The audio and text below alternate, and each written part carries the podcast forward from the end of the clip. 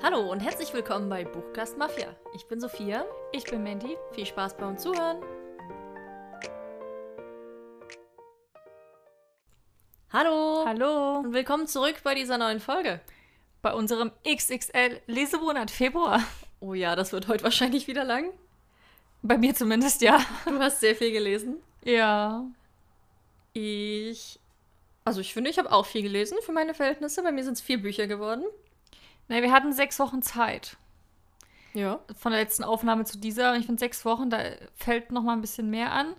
Ich habe 16,5. 0,5. naja, also ja, 17. Nee, warte. 16. Ich habe 15,5. Ich habe 16 Bücher. Aber seit wann zählst du denn halbe Bücher? Du hast ja zum Beispiel. Ja, das ist ja nur so, damit es nicht so viel klingt. Es ist so eine, so Also eine kleine 15, 16 oder 17 Bonusgeschichte mit dabei, die Aha. aber bei Goodreads drinsteht. Deswegen habe ich die mit aufgenommen und ja, bla bla. Okay. Also ja, 16. War also ein erfolgreicher Lesemonat. Ja, auf jeden Fall. Tatsächlich von den 16 habe ich ganz wenige gelesen. Ganz wenige. Wie, du hast von den gelesenen Büchern weniger gelesen. Naja, ich höre ja auch Hörbuch. Ach so, das meinst du. Eins, zwei, Ja, bei mir sind nur gelesen gelesen dabei. fünf. Kein Fünf, fünf, sechs habe ich davon gelesen. Ja. Ich habe sehr viel Hörbuch gehört, also wirklich unglaublich viel Hörbuch. Ähm, ich hatte auch irgendwie so einen Monat, wo ich mal so ganzen Autoren so durchgearbeitet habe. Also nicht, ich habe nicht alle davon gehört oder gelesen. Also Laura Kneil zum Beispiel, Sebastian Fitzek, Hirschhausen, mal so die ganzen, alles mal so nachgeholt. Mhm. Aber das war ja auch eine ein Jahresvorsatz von dir, mehr so die Autoren Genau. und Autorinnen Aber das war lesen, nicht liebst. Zufall. Ich dachte mir nur so, ach, ich bin nicht gerade so gut drin, ich mache gleich direkt weiter. Ich habe ein bisschen angefangen mit Subabbau. habe ich auch, auf jeden was Fall. für die Uni, dann und dann recht spontane. Es, es waren alles sehr spontane Leseentscheidungen tatsächlich. Na, ich mache jetzt auch, habe ich dir, glaube ich, mal privat erzählt, ich mache jetzt auch Rache des Sub. Kennt ihr bestimmt. Auf YouTube ist das ein ganz bekanntes Format, wo man sich, ähm, je nachdem, wie man es macht, aber also gerade bei YouTube werden sich dann so alte Videos angeguckt, von Neuzugängen zum Beispiel. Und dann ähm, zum Beispiel Neuzugänge Januar. Und dann guckst du dir im Januar dein Neuzugänge-Video an. Das früheste, was du hast, von vor zwei Jahren, guckst du dir an. Und ähm, alle Bücher, die du aus diesem Video noch nicht gelesen hast, landen dann auf deiner Leseliste. Und meistens wird das dann gemacht, dass man die innerhalb von drei Monaten lesen muss. Ansonsten gibt es halt irgendwie Strafe. Manche bezahlen Oh Gott, das was stresst mich und schon Hören. spenden oder manche sortieren dann eben aus, wie man das will. Ähm, die Best Book Friends Forever, das sind so zwei Mädels, die machen das, ähm, macht unglaublich viel Spaß, den, den zuzusehen. Frauen, Mädels sind es nicht mehr. ja, und ähm, ich habe das so ein bisschen auch für mich adaptiert, schon im Januar, aber ähm, hatte ich sowieso mal vorgehabt. Ich mache das ein bisschen anders. Also ich gucke mir auch an, bei Goodreads, wann ich die Bücher hinzugefügt habe, also wann sie eingezogen sind. Mhm. Äh, Schreibe mir die alle auf und dann sage ich mir aber, okay, ich muss von diesen Büchern äh, eins lesen in diesem aktuellen Monat. Also Weil sehr ich das- systematisch, die Herangehensweise. Genau, also ich sage mir halt nicht, ich will alle von dieser Liste gelesen haben, aber ich schreibe mir die ja auf und dadurch habe ich die halt besser im Kopf. Aber ich will mindestens eins von dieser Liste befreien. Aha. Und dann achte ich noch ein bisschen drauf, dass mein Sub ähm, am Monatsende nicht höher sein darf als am Monatsanfang. Also auch wenn neue Bücher eingezogen sind und ich habe weniger gelesen, dann sortiere ich aus. Mhm. Und das mache ich gnadenlos und das schaffe ich auch. Also mein Sub ist nicht gestiegen in den letzten zwei Monaten. Nicht schlecht. Also es klappt ganz gut, das System für mich. Also kann ich nur empfehlen, hat mich unglaublich motiviert zum Lesen und auch das so mal aufzuschreiben, welche Bücher man noch übrig hat. Jetzt gehe ich auch immer aktuell so die Liste durch. Also es klappt richtig gut. Glückwunsch. Kann ich nur empfehlen. Vielleicht schafft ihr auch dadurch so viel zu lesen. Wir haben ein ganzes Buch zum Thema, wie man mehr lesen schafft. Könnt ihr Ja. mal reinschauen, reinhören. Ähm, dann stellen wir euch am Anfang wie immer kurz vor, was alles hier drin sein wird. Ich fange mal an, weil bei mir sind es nur vier. Ich habe diesen Monat gelesen Hamlet von Shakespeare, Das ewige Feuer von Julia Dippel, also Izara, das ewige Feuer von Julia Dippel. Dann Dreams of Yesterday von L.H. Cosway und Elfenkönig, den zweiten Band der Elfenkrone-Reihe von Holly Black. Dann leg ich mal los. Wir beginnen mit Die Krone der Dunkelheit von Laura Kneidel. Gott, ein Theaterstück von Ferdinand von Schirach. Der Augenjäger ist der zweite Teil des Augensammlers von Sebastian Fitzek. Letzte Hilfe, Fitzek. Ist auch die Reihenfolge, der ich das alles gelesen habe. Mhm, bei mir auch. Playlist, der dritte Teil des Augensammlers von Fitzek. Glück kommt selten allein von Hirschhausen. Wohin geht die Liebe, wenn sie durch den Magen durch ist? Auch von ihm. Wunder wirken Wunder, wie Medizin und Magie uns heilen. Auch von ihm. Mensch Erde, wir könnten es so schön haben. Hirschhausen.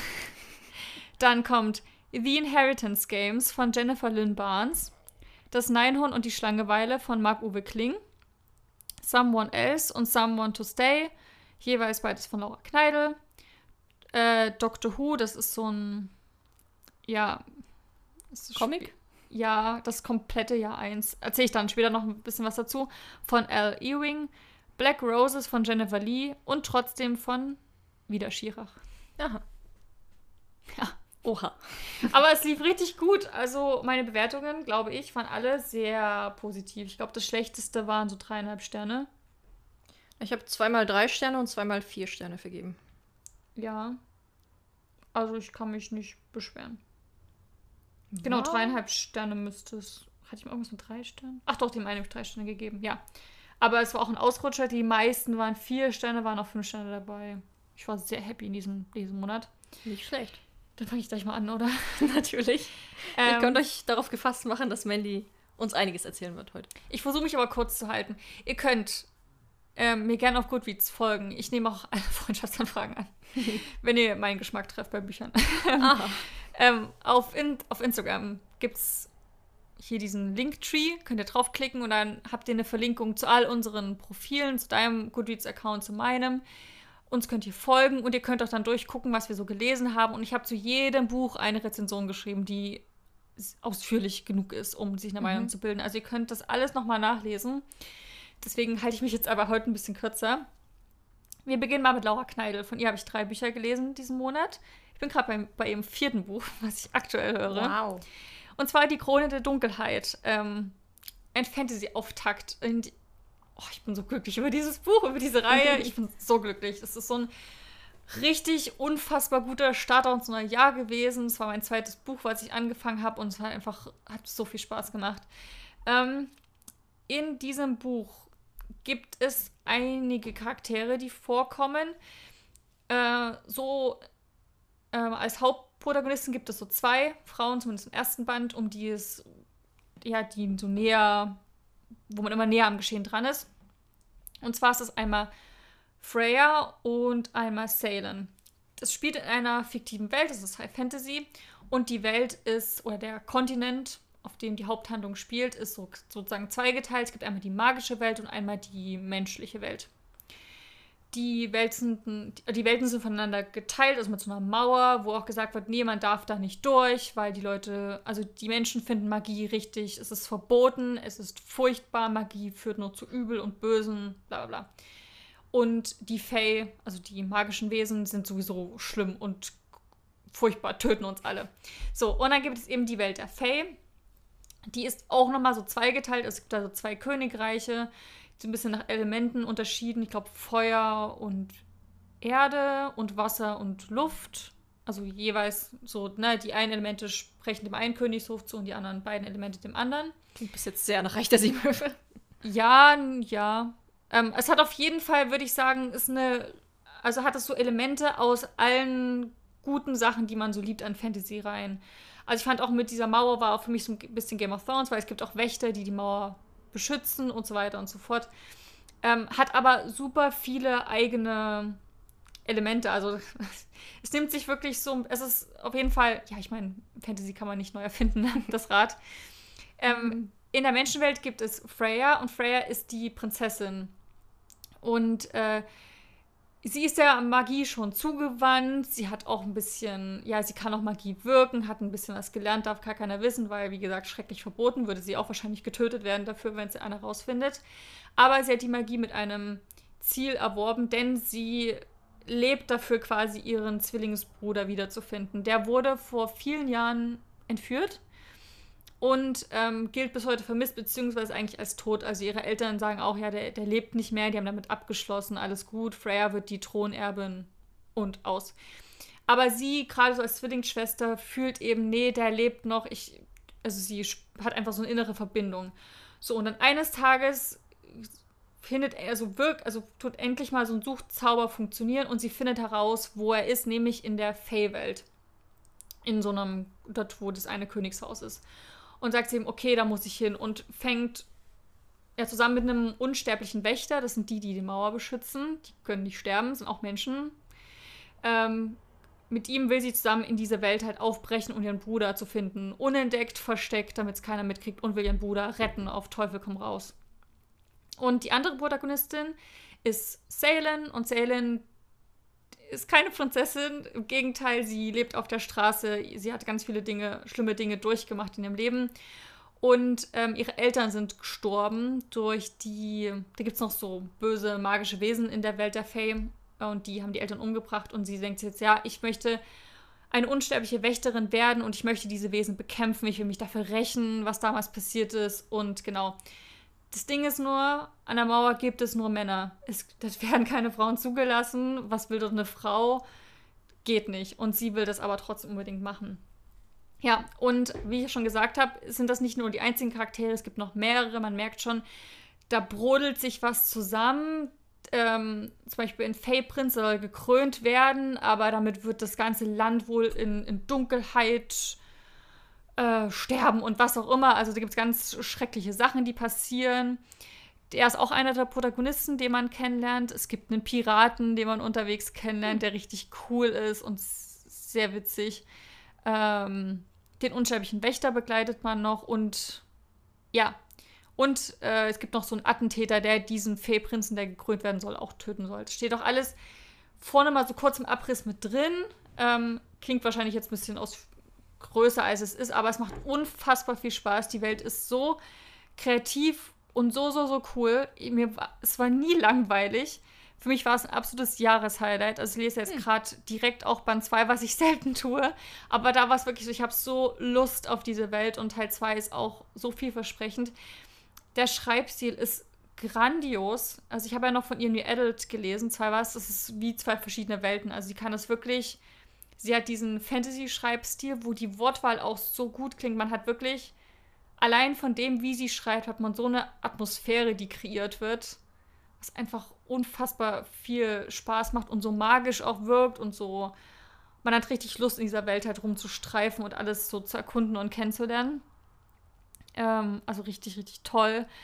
Äh, es ist nicht wirklich Romance, also es ist keine Romantasy, würde ich sagen. Liebe kommt schon auch mit vor und man freut sich auch mal, wenn mal so ein bisschen was angedeutet wird, aber es geht wirklich um Fantasy und um die Geschichte und um die Charaktere, die wirklich einen riesen Teil des Buches einnehmen, also deren Entwicklung und wie sie denken, wie sie fühlen. Trotz, dass man, also ich glaube, es ist immer die, ich überlege gerade, ob es in Ich-Perspektive geschrieben ist, aber wie auch immer, man erfährt auf jeden Fall, jeder Charakter hat seine eigene Stimme, von der erzählt wird, was ich sehr, sehr toll fand. Es war durchgehend spannend. Ich konnte es nicht aus der Hand legen. Äh, ich bin super gespannt, wie dann auch das Finale sein wird. Also ich bin jetzt bei der Hälfte, glaube ich. Und an sich, ich liebe alle, also wirklich, habe ich jetzt auch mal irgendwann in einem Status-Update geschrieben, ich liebe alle Charaktere, jeden einzelnen, den Attentäter, Oha. den Prinzen, den Wächt, alle. Am Anfang war ich noch so, mm, ja, der ist mir sympathisch, der nicht. Und mittlerweile ich mir auch so, selbst die, die vielleicht nicht so gut handeln, handeln aus den richtigen Gründen nicht gut. Und wenn man irgendwie das Gefühl hat, okay, man, man fühlt mit, man versteht, warum sie das tun. Ich liebe sie alle, Sophia. Ich habe ein Problem. Ich liebe sieben Charaktere. Er ist doch gut. Ja, aber es wird bestimmt jemand davon sterben. Was mache ich Was? denn da? Dann wirst du viel mehr fühlen. Oh, also ich, also es ist wirklich, ich fühle mich total verbunden zu der Reihe. Es ist wie so eine große Familie irgendwie, die man da jetzt kennengelernt hat. Das ist absolut toll. Das habe ich auch noch nicht gelesen. Das ist ganz mal was ganz, ganz, ganz anderes. Richtig toll. Also fünf Sterne. Ja, wie gesagt, Jahreshighlight. Das ist auch so ein Buch, da wusste ich ab der Hälfte, das ist so ein Sophia Fünf-Sterne-Buch. Du wirst es unfassbar lieben. Da gibt's krass. Weil das alles Sachen hat, die du noch mehr liebst als ich. Hm. Also wirklich sind so ganz viele Sachen, wo ich wusste, das, das wird Sophia lieben. Ich habe das Buch so gar nicht auf dem Schirm, weil es ist halt so, ja, Laura Kneigel, klar, ist groß, ich kann schreiben. Fantasy, aber sonst dachte ich mir so, naja. Oh, die hm. Krone der Dunkelheit war ganz das richtig in die, in die Decke geschossen. Ja, aber nicht, nicht aber in meinem hat, Kopf. Aber es hat so lange gedauert, weil der dritte Band das letztes Jahr erschien. Also die Reihe hat ein bisschen auf sich warten lassen, war auch als vierbändige Reihe geplant. Hm. Und dann hat sie aber irgendwann gesagt, nee, ich mache nur eine Trilogie. draus. Okay. Ob es wegen Zeitgründen war oder irgendwas. Hoffentlich spricht es nicht gegen den dritten. Band. Die Serien sind also so fett. Ich glaube, der Hm. erste hat 700 Seiten, der zweite 800, der letzte noch mehr. Krass. Also es ist eine richtig ordentlich, man hat richtig gut was zu lesen. Wie gesagt, ich höre es als Hörbuch und lese es nebenbei. Funktioniert beides grandios. Und im ersten Buch hat man auch eine Illustration von den Charakteren drin. Cool, sowas liebe ich. Die Ja. hatte ich ja gezeigt auf ja, Instagram. das war voll schön. Also genau dieser, dieses Gefühl, was die Illustrationen geben, das macht es einfach perfekt. und dann habe ich ja noch von ihr gelesen, New Adult, und zwar Someone Else und Someone to Stay. Da hat der Sophia den Someone New, hat das auch erst vor kurzem gelesen. Du hast gerade so über mich geredet, als wäre ich gar nicht da. Da hat ja Sophia das auch gelesen. Na, oder? Hast du doch. Ich habe den ersten als Hörbuch gehört, ja. genau. Ähm, und du wolltest unbedingt den zweiten Teil lesen, weil da geht es ja, Ja. um Cosplayer. Ja, ich finde den ganzen Klappentext, so diese Thematik voll cool. Ja, hat mir auch richtig gut gefallen. Es geht um Cassie und Maurice. Die beiden sind beste Freunde, leben zusammen in der WG und ähm, sind beides absolute Nerds. Also sie lieben Computerspiele, gucken immer abends Let's Plays zusammen, Filme, Serien, lieben Herr der Ringe, sammeln Herr der Ringe in allen Sprachen und Ausgaben, die es so gibt. Also sind total die Fans, machen auch Labs zusammen und so weiter. Und glaube ich, es fängt gleich an in dem Buch damit, dass Cassie sich ähm, hier als Ciri von The Witcher verkleidet und ein Cosplay sich schneidet und er geht als Geralt. Also, voll cool. es ist voll cool, macht super viel Spaß. Ähm, und so war eigentlich auch das ganze Buch. Ich habe dem Buch vier Sterne gegeben, hat mir richtig gut gefallen. Es war so richtig schön, locker, leicht, mir auch viel besser gefallen als Teil 1, weil ich zu den Charakteren mehr Bindung irgendwie hatte. Hm. Ähm, es war mir hier wieder ein bisschen zu viel ähm, Nerdkram. Also, Ja gut, logischerweise. aber wenn das so ein, so ein integraler Part von beiden Ja. ist, von den Charakteren. aber es wirkt immer so dieses. Dieses Buch muss dir gefallen, denn ich erwähne alle der Lieblingsserien. ah, okay. Also, ja, war nicht so gemeint, aber einfach, ich mag, also ein bisschen weniger finde ich immer einfach besser bei allen, Hm. immer wenn es darum geht. Ähm, es ist super ruhig erzählt. Wirklich ruhig erzählt. Das, das passt auch komplett zum, zum, zum dritten Teil. Es gibt ein kleines Drama ganz zum Schluss. Fünf Seiten ist es wieder vorbei. Also es ist wirklich unglaublich authentisch und ruhig und gefühlvoll und die beiden finden unglaublich schön zusammen.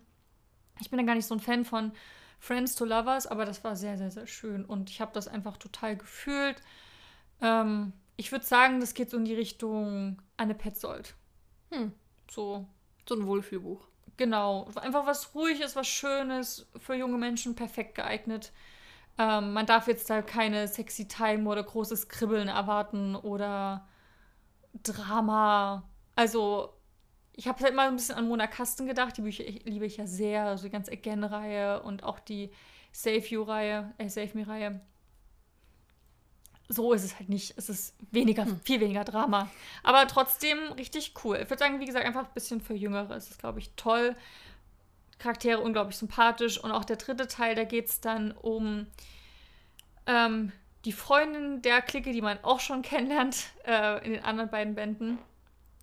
Die ist erfolgreiche Foodbloggerin Ah, okay. und genau und testet Cool. sich mal durch die ganzen Restaurants so durch und ähm, trifft dann auf Lucien und das ist ein Kumpel von der Cassie und der ist so voll tätowiert und voll cool, der ist Make-up-Artist. Cool. Also der studiert auch noch, aber er will eigentlich Make-up-Artist werden und am besten oder am liebsten Special Effects Make-up-Artist. Mhm. Also er hat auch einen, also wie gesagt, er ist ja auch, hat auch so einen Blog oder sowas, wo der das auch zeigt und da hat er so eine Seite, wo er halt ähm, Bräute halt schminkt und da ganz viele tolle Fotos macht und er kann das mega gut.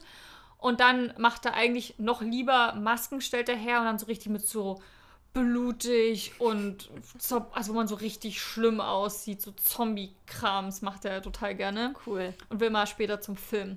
Voll kreativ.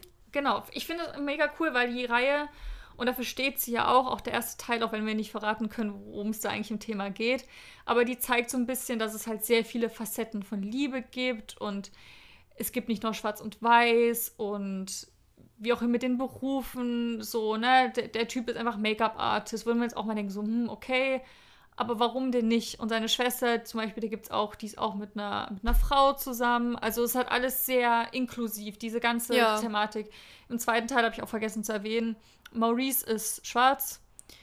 Wird auch oft drüber geredet, dass er immer wieder Anfeindungen bekommt und Rassismus und sowas. Also es wird alles ich glaube, anders als inklusiv kann ich die Reihe nicht bezeichnen. Ja, aber es ist mir im ersten Teil auch schon aufgefallen. Du hast sämtliche Hautfarben, Religion, Sexualitäten und all das. Also auch schon im ersten Band drin, da war ich schon so, okay, krass viel. Weil die, die beste Freundin, die ist ja auch Muslimin, glaube ich. Genau, das ist die hier, die im Die dann im dritten Teil Hauptperson ist, genau. ja. Ich fand es einfach super schön und echt mal was, was man nicht so oft findet, glaube ich, in so einem Adult-Bereich. Also ich fand die Reihe total schön. Man muss aber schon sagen, die Protagonistinnen stehen definitiv im Vordergrund, auch im dritten Teil. Die Familie und ihr Job und ihre Selbstverwirklichung, die stehen einfach an oberster Stelle. Gerade weil sie will, also sie studiert noch Jura nebenbei, aber sie will eigentlich auch ähm, eigentlich was ganz anderes machen und sich mehr für Menschen engagieren und so weiter und so fort. Und überlegt dann auch, "Ah, ist das dann das Richtige, was ich gerade mache? Also wie gesagt, ich fand sie sehr, sehr, sehr schön. Ähm, nicht so packend wie Berühre mich nicht. Das hatte deutlich mehr Drama und mehr Ja. Feuer. ähm, aber trotzdem eine super schöne Reihe, die ich auf jeden Fall weiterempfehlen kann. Und welcher Band war dein Favorit in der Reihe? Oh, ich weiß nicht, ich finde die alle sehr gleich. Echt? Ich, der zweite und dritte fand ich gleich. Ja, hab da keinen Favoriten. Ich fand den, vielleicht, vielleicht den dritten, weil ich Lucien mochte als Charakter. Ich fand ihn sehr cool. Hm. Tragische Vergangenheit. Mag ich immer sehr. Der tätowierte Junge mit seiner tragischen Vergangenheit. Ja. Der, der, ist, der ist alleinerziehend für seine Schwester, die 14 ist. Krass. Ist das nicht? Das finde ich. Und das fand ich auch sehr berührend und sehr schön. So. Dass er so die Vaterrolle jetzt übernommen hat für seine kleine Schwester. Das ist ein bisschen bei Right Here von Anne Petzold. Das ist auch der Love Interest für seinen Bruder. Eigentlich praktisch der Vormund. Also nicht offiziell, aber. Ja.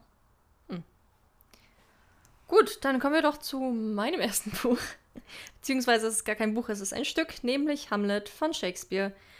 Ähm, werden die meisten von euch vielleicht in der Schule gelesen haben. Ich gehöre nicht dazu. Ich habe das in der Schule nie gelesen. Habe aber dieses Semester an der Uni ein Seminar belegt, was sich um Shakespeare dreht. Und eigentlich sollten wir da Hamlet, Macbeth, Othello und Titus Andronicus alle lesen.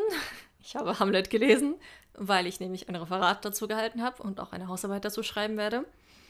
Eh, soll ich ganz kurz sagen? Also, Hamlet spielt in Dänemark. Es geht um den, den Prinz, Prinz Hamlet, der, dessen Vater gestorben ist. Und sein Onkel Claudius ist jetzt eben der neue König geworden, hat Hamlets Mutter geheiratet und regiert jetzt das Land.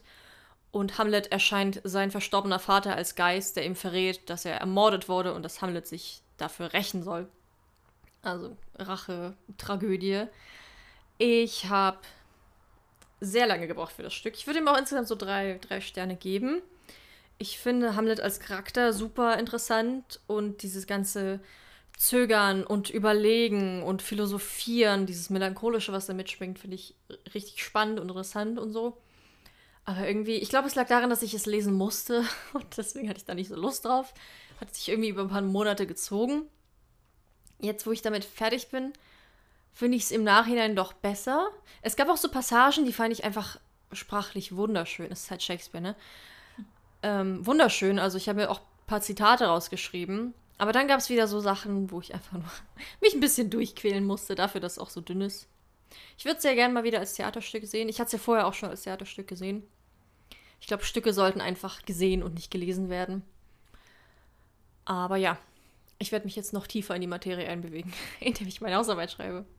Aber das Referat lief sehr gut. Wir haben eine 1,0 bekommen.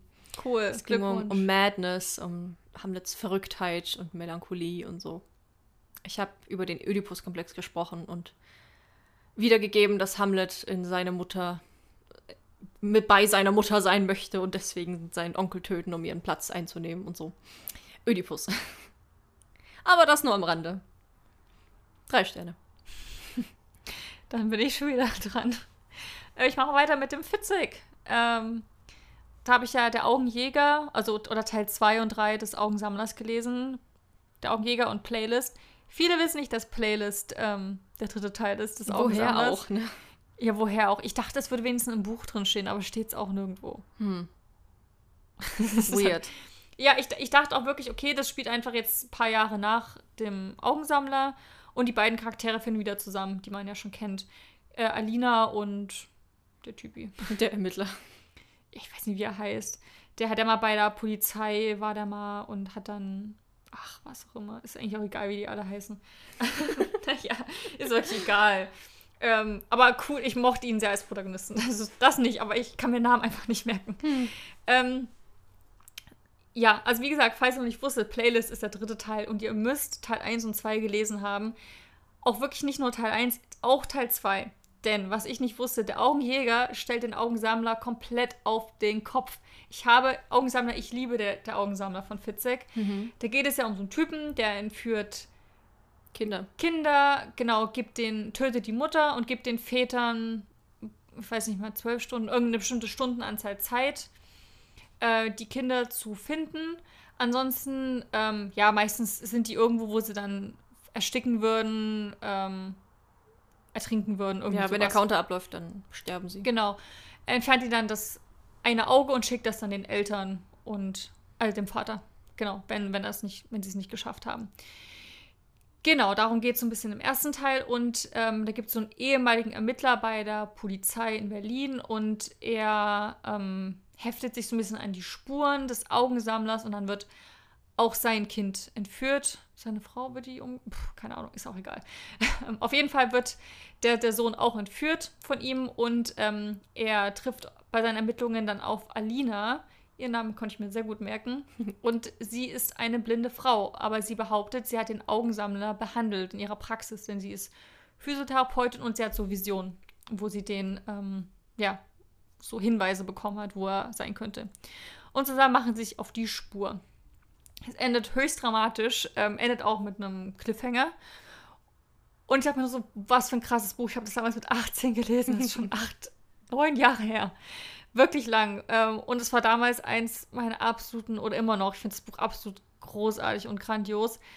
Und dachte mir immer so, ja, Augenjäger, gut, es hat mir gereicht. ich fand es super gut, aber ich muss nicht weiterlesen. Aber jetzt war ich total gespannt auf Playlist und hatte so Lust auf die Geschichte, dass ich gesagt habe, okay, dann höre ich mir noch kurz Teil 2 eben an.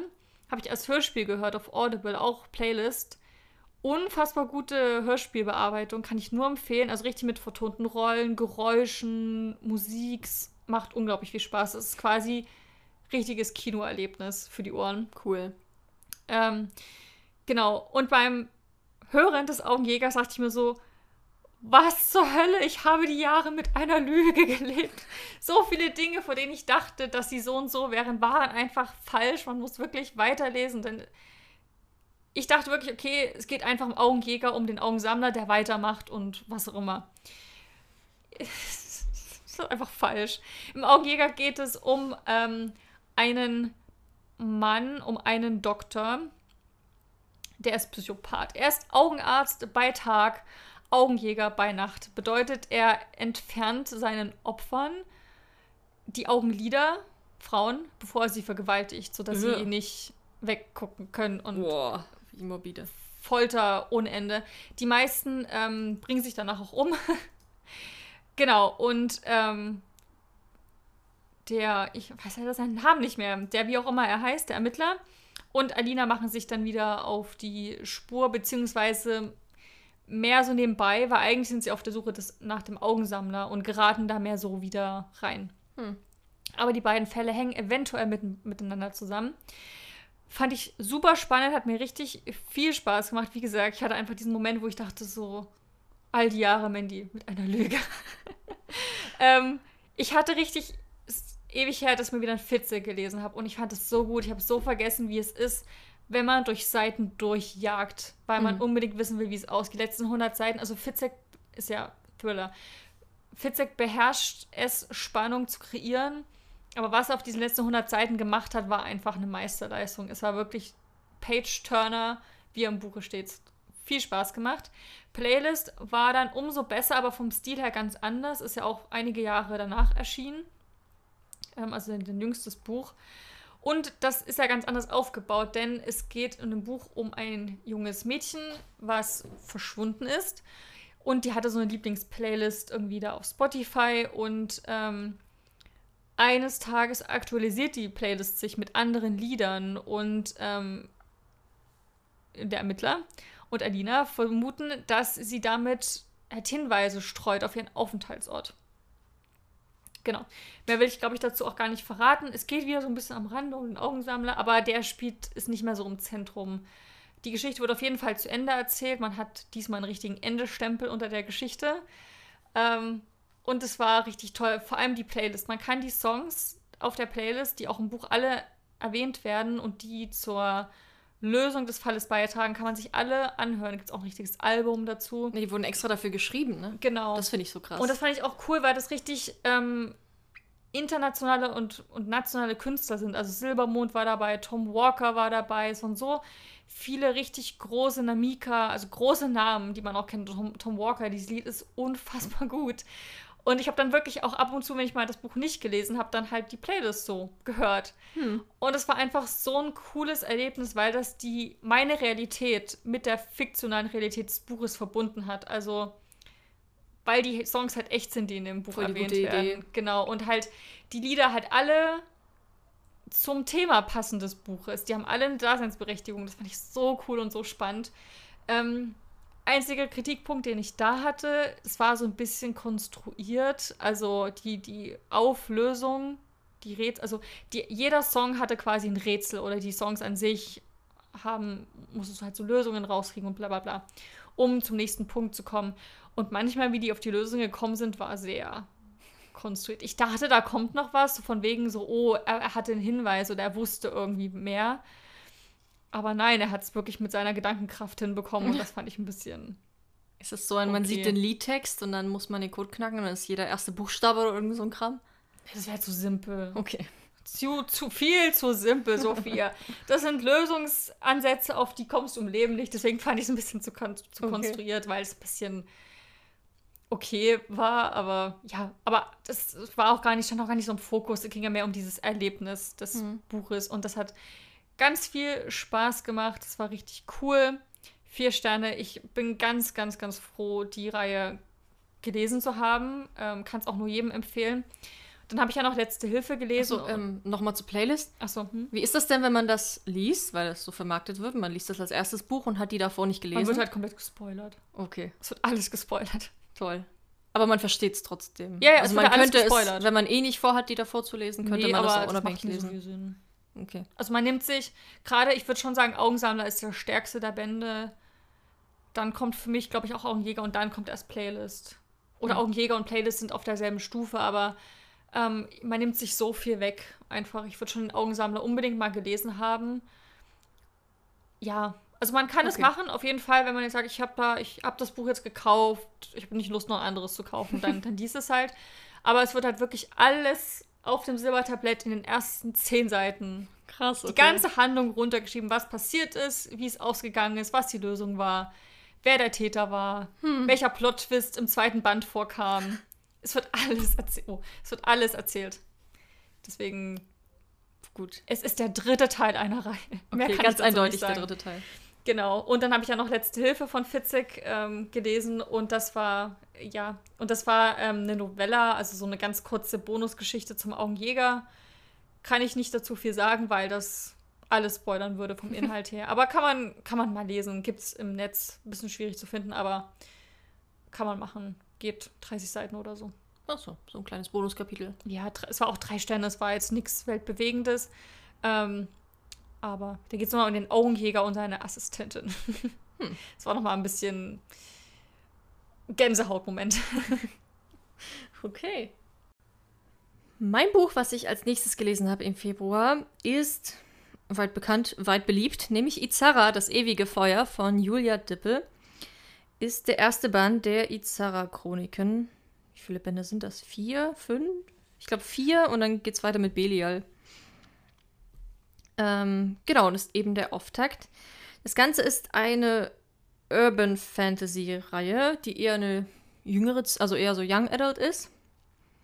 Denn die Hauptperson Ari geht, hält sich eigentlich für ein ganz normales Mädchen, geht noch zur Schule, auf ein sehr Elite-Schulsystem, wo ihr Vater darauf bestanden hat, was sie besucht. Ähm, und hat eine beste Freundin, lebt eigentlich nur so ihr Leben. Bis eines Tages ähm, Lucien in ihr Leben tritt, der sehr mysteriös ist. Der versucht, sie umzubringen, glaube ich sogar. Und mit dem sich eine Welt öffnet, von der sie vorher niemals gewusst hätte, dass sie existiert. Äh, und sich auf einmal viele Dinge offenbaren. Ich habe diesen Klappentext schon zehnmal zusammengefasst. Ich Ja. glaube, wir kennen es alle. Genau, das dazu. Ähm, klingt jetzt recht generisch, aber Ja, ist ein bisschen auch. ist es ein bisschen auch. Hat natürlich nochmal einen anderen Twist, also die Bösen, die es gibt und das ganze magische System und das Drumherum, das ist recht spannend und ganz cool gemacht. Äh, von mir hat Izara dreieinhalb Sterne bekommen. Ich hatte richtig Lust auf sowas, auf sowas Junges, Abenteuerliches, dieses typische Fantasy-Ding, wo man eine neue Wel- Welt entdeckt und das bekommt man auch alles. Es ist sehr jung geschrieben, sehr jugendlich und ähm, ja, es, es versucht witzig zu sein. So ausdruckstechnisch ist es halt oft einfach oft sehr jung gemacht, was mich manchmal ein bisschen genervt hat. So nach dem Motto, Ari steht irgendwo, hört, sich, hört zwei Leute, die über sie reden und denkt sich nur so in Hallo? Fragezeichen, Fragezeichen, ich bin doch auch noch da. Oder so Dinge wie, ja, geht's noch? Und wie die miteinander reden. Das ist halt gefühlt äh, von vor zehn Jahren so ein bisschen. Also von der Schreibart her hat es sich einfach so angefühlt wie ein Buch, was vor zehn Jahren erschienen ist. Deswegen war ich so überrascht, dass es, was war es, 2018 oder so rausgekommen ist. 2017. Ähm,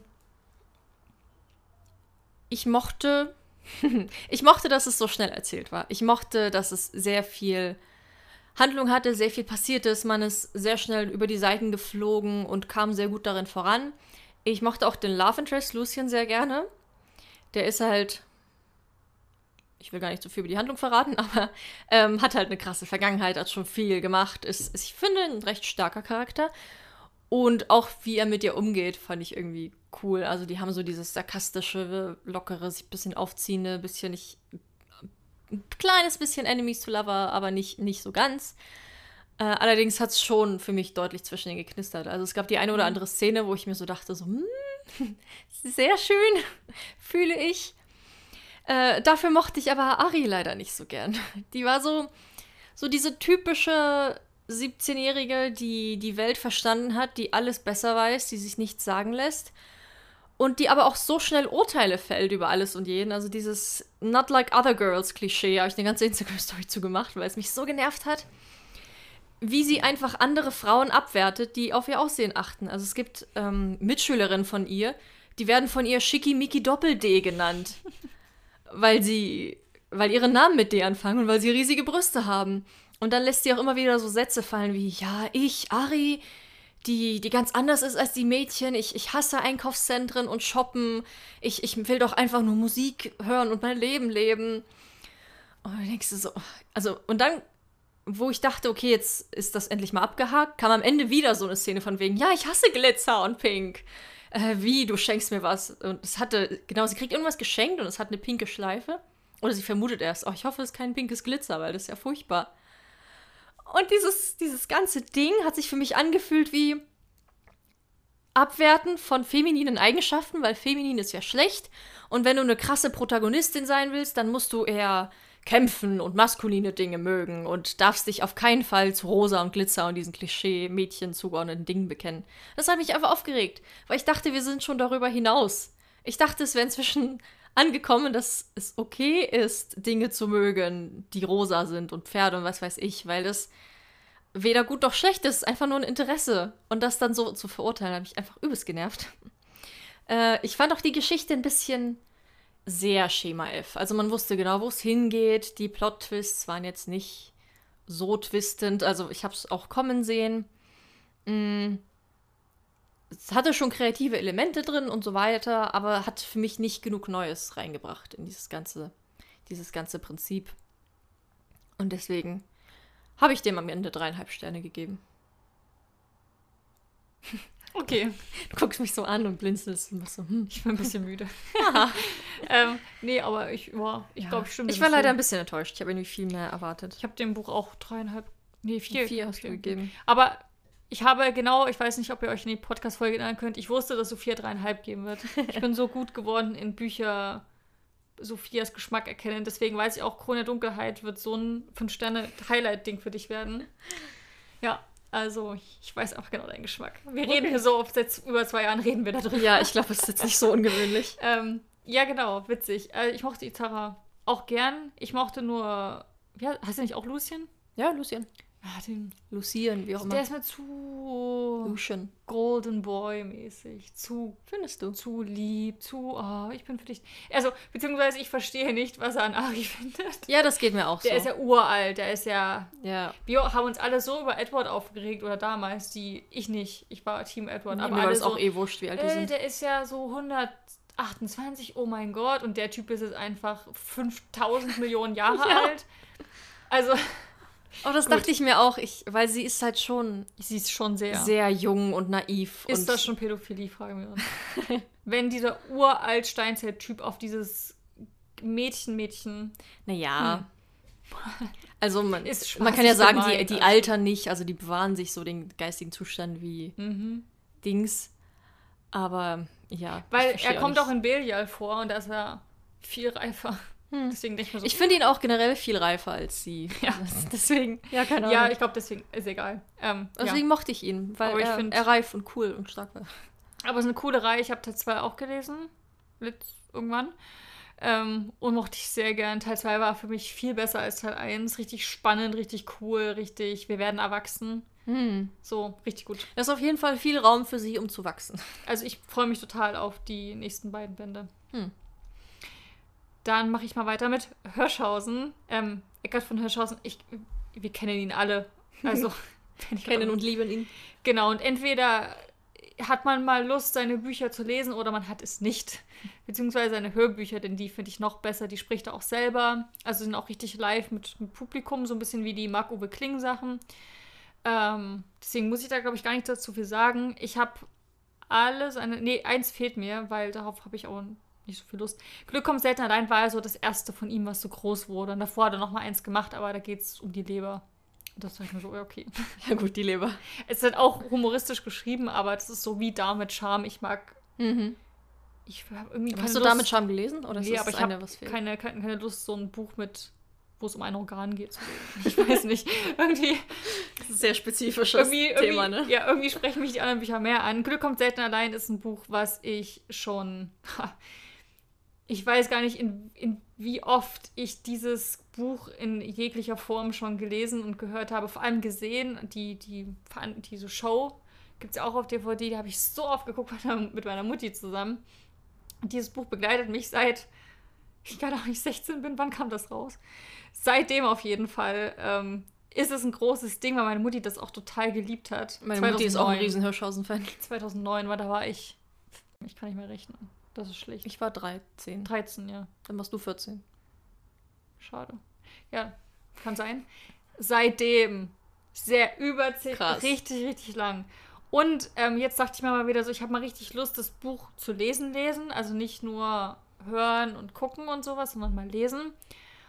Und ich war mega überrascht. Ich habe, ich habe wirklich so viel aus seinen Aussagen für mein Leben implementiert über die Jahre. Und ich glaube, das ist das beste Kompliment, was ich dem Buch geben kann, denn es Mhm. hat mich richtig zu einem Menschen wachsen lassen, der glücklich ist. Also ich weiß ganz viele Dinge total zu schätzen. Es gibt auch ganz viel so, ach, zum Thema, er erwähnt ja da ganz viel mit diesem Glück, so woher das kommt, so mit auf Freundschaften und worauf man im Alltag achten sollte. Alles auf eine sehr lust, also super lustig und sehr humorvoll. Ähm, zum Beispiel auch meinte er so, warum ist ein vierblättriges Kleeblatt, warum bedeutet das, das, das Glück so? Das gibt super selten. Du hast auch Glück, wenn du nur ein Kleeblatt findest. Und wenn du ein vierblättriges Kleeblatt neben einem Atomkraftwerk findest, dann bedeutet das kein Glück. So. Also ganz viele Sachen, wo man einfach mal seine Ansichten anfängt zu ändern und wo man denkt, so ganz viele Schlüsselmomente, wo auch im Kopf so ein bisschen so ein Schalter umgelegt wird und so, ach ja, stimmt, eigentlich sorge ich selber für mein persönliches Unglück oder warum ich unzufrieden bin. Und ähm, ganz tolle Message, Message-Sachen, die er da hat. Ganz viele Dinge, die ich auch mal wieder gelernt habe und mir in Erinnerung gerufen habe. Und ja, wirklich, ich habe das Buch, mit dem bin ich wahrscheinlich ein bisschen gewachsen und Hm. einfach ein sehr, sehr, sehr tolles Buch. Fünf Sterne. Aber konntest du da jetzt noch irgendwas Neues Ja, draus entnehmen? Habe ich ja gesagt, es sind ganz viele Sachen, die ich schon wieder vergessen hatte. Und eben, wo ich mir auch bewusst wurde, von Dingen, die ich schon mache. Und dann auch mal wieder so, ja, genau, ich mache das, weil mir das und das nicht, nicht gut tut. So, also ganz toll einfach. Viele Dinge haben auch gebraucht, so ein paar Jahre. Die mache ich erst vielleicht seit zwei, drei Jahren so. Mhm. Aber wo ich dann mal die Idee hatte, ach, ich könnte ja mal das so und so machen. Und jetzt weiß ich, woher das wahrscheinlich mal kommt, dieser Gedanke. Also richtig toll. Deswegen war ich dann direkt im Hirschhausen-Modus und dachte mir so, wenn das Buch so viel ausgelöst hat, will ich auch die anderen irgendwie hören, lesen. Ich habe sie gehört. Und zwar, wohin geht die Liebe, wenn sie durch den Magen durch ist? Das ist, da geht es halt um die Liebe, ähm, Partnerschaft um Magen. und naja, Darm, Leber, Magen. Es geht auch ein bisschen um Essen, glaube ich, bestimmt. Ähm, ja, aber vor allem so um diese Marotten des Miteinanders, so Paare, Verhalten. Ähm, waren auch ganz viele wichtige Botschaften, glaube ich, so dabei, die man nicht vergessen sollte, wenn man in einer Beziehung lebt, auch in einer freundschaftlichen Beziehung. Ähm, ich habe dem Buch vier Sterne gegeben. Nee, ich habe dem Buch sogar dreieinhalb Sterne gegeben, weil es war mir ein bisschen. Ich meine, das Buch ist auch schon alt. Ähm, war ein bisschen zu viel. Männer sind so, Frauen sind so. Und das mag hm. ich nicht. Mhm. Das ist einfach, der Humor hat früher funktioniert, heutzutage ist es nicht mehr ganz so cool. Vor zehn Jahren war das der Hit. Ähm, ja, deswegen. Aber es war trotzdem schön. Da waren auf jeden Fall wieder einige Botschaften dabei, aber ich fand es nicht mal so zeitgemäß. Dann Wunder wirken Wunder. Das Buch habe ich sogar signiert. da war ich auch bei seiner Show. Ich war auch zu irgendeiner anderen Show. Ich war schon zweimal zu einer Veranstaltung von ihm. Ähm, da geht es so ein bisschen um die Medizin und um so ein bisschen die Placebo-Effekte und wie viel wir selber für unsere eigene Gesundheit machen können, dass wir uns krank reden können und gesund reden können. Und so ein bisschen auch wieder um diese so typischen Dinge, die wir einfach machen und die einfach dumm sind. Also wo man sich selber so ein bisschen reinlegt manchmal. So dieses Kaffee trinken und du wirst wacher. Also diese ganzen Sachen, die einfach mhm im Kopf so ein bisschen stattfinden und die ja so ein bisschen witzig aufgezeigt hat, war auch sehr ähm, lustig und auch sehr ernst tatsächlich. Also es war, glaube ich, von allen seinen Büchern das Ern, wobei das eine Sachbuch ist ja auch noch, ähm, aber so vom Thema her auch ein bisschen traurig. Also ich war auch ein bisschen, ein bisschen traurig und so ein bisschen so, hm, also es hat auch sehr nachdenklich gestimmt, weil es halt auch um sowas wie Tod geht und Pflegen und, und unserer Gesellschaft und was da vielleicht nicht so richtig läuft. Also es hat so auch so einen, so einen Beigeschmack gehabt, aber nicht weniger wichtig dadurch. Vier Sterne. Und das eine Buch ist ja ganz neu erschienen, Mensch, Erde, wir könnten es so schön haben. Da geht es um, den, um die Klimakrise.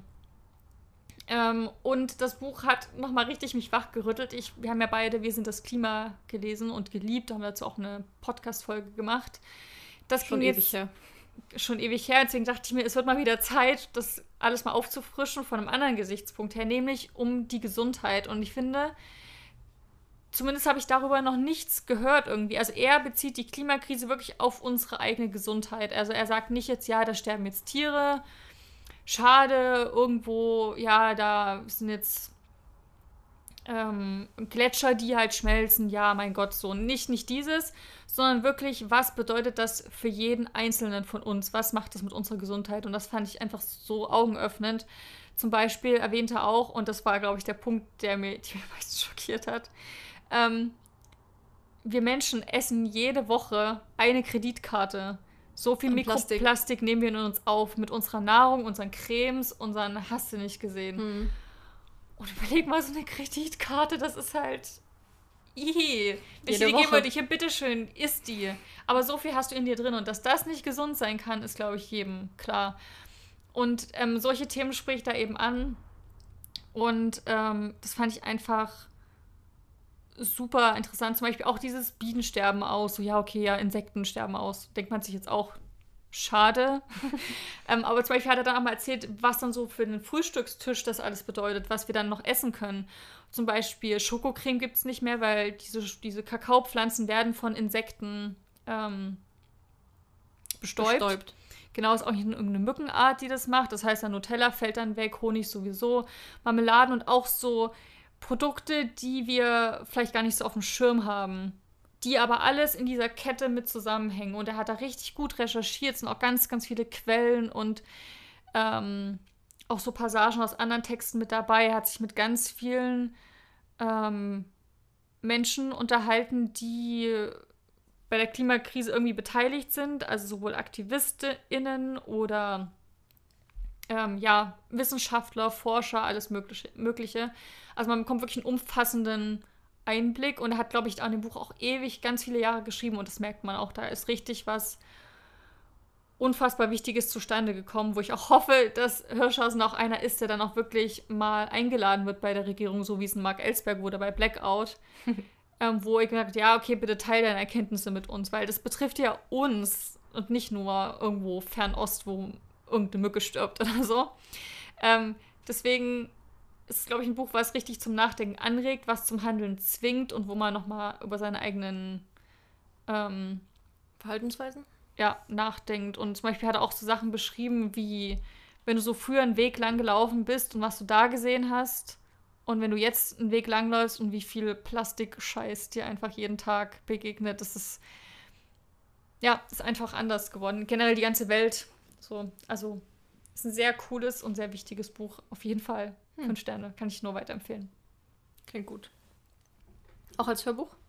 Ja, da habe ich es ja auch ähm, gehört.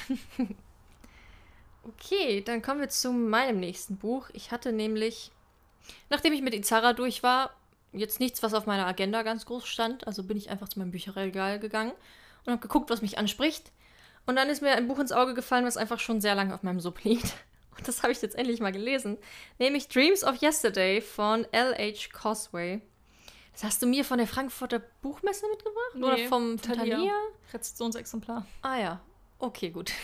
Ist auf jeden Fall schon ein, zwei Jährchen her. Ähm, und ist so ein ganz schmales Buch, ist nämlich der erste Teil einer Dilogie. Und es geht. Gute Frage. Toll. Es geht um Evelyn und Dylan, die zusammen in Dublin leben. Allerdings in so einer Siedlung, wo eher die ärmeren Leute wohnen, also so unfassbar, so ein bisschen wie Plattenbauten, also riesige Hochhäuser, wo einfach kein Grün ist, sondern nur ein Haus dicht an dicht. Ähm, und die auch auf eine Schule gehen, wo es eben sehr viel Kriminalität gibt, Gangs und solche Sachen. Und Evelyn und Dylan wohnen gemeinsam in diesem Haus. So richtig begegnen sie sich aber erst, als er plötzlich an ihre Wohnung hämmert und sie anschreit, dass sie ihn bitte reinlassen soll. Und sie öffnet ihm die Tür. Und er wurde einfach von irgendwelchen Gangs durchs Treppenhaus gejagt, die eben wollen, dass er ihnen unbedingt beitritt. Aber er wollte das eben nicht und hat sich bei ihr versteckt. Und ab diesem Moment beginnt sie, ihn erst so richtig kennenzulernen, ihn richtig wahrzunehmen und zu schauen, was eigentlich hinter diesem Jungen steckt. Und so entwickelt sich eine sehr, sehr schöne, sehr zarte erste Liebe zwischen den beiden. Mir hat das Buch überraschend gut gefallen. Also ich habe ein bisschen was anderes erwartet, weil der Klappentext auch völlig falsche Versprechungen macht. Also zum einen steht da, die wollen beide ihr eigenes Unternehmen in New York gründen. Das stimmt überhaupt nicht. Also er würde gern eines Tages nach New York ziehen, sie will aber unbedingt da bleiben, wo sie ist. Toll. Weil, sie, weil sie sich ihrer Familie verpflichtet fühlt. Ähm, Vielleicht kommt es ja im zweiten Teil. Ja, ist auch so. Also das, was hier dann auch noch im Klappentext steht, spoilert den nächsten Teil. Also das Buch und den nächsten Teil. Also dann verratst du uns nicht. Nee, mache ich auch nicht. Aber ich finde das so dumm, wenn der Klappentext einfach sich selber spoilert. Da habe ich auch ein Buch, was hm. dann kommt. Ja. Aber es hat mich richtig genervt, weil es so viel verraten hat und weil ich die ganze Zeit darauf gewartet habe und so. Ähm. Genau, es, es steht nämlich eine konkrete, so, so etwas, was passiert, was dann halt wirklich auf den letzten 90 Prozent oder so erst passiert. Und ich denke mir, wa warum?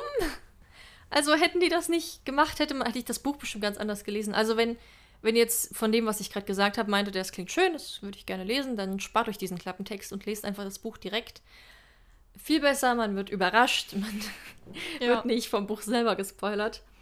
Ähm, es geht halt wirklich um dieses, also sie gehen zur Schule, die erste große Liebe, das erste Mal, so diese, diese neuen Gefühle und Entdeckungen, die man da hat und diese Verbundenheit mit jemandem ist richtig schön beschrieben, gerade auf emotionaler Sicht.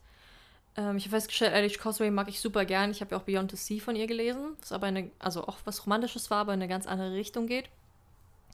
Hier geht es auch viel so um, um dieses ganze Thema, arm und reich, wie wie man da rauskommt und ob man da überhaupt rauskommen kann, was das bedeutet, ähm, wie dann so ein Alltag aussieht und was sie sich vielleicht auch für kleine Oasen schaffen, um dem Ganzen zu entfliehen. Also zum Beispiel, sie lebt auch bei ihrer Tante, weil ihr Vater gestorben ist und ihre Mutter sie halt nicht großziehen konnte, wollte und hat sie einfach bei der Tante gelassen und ist verschwunden.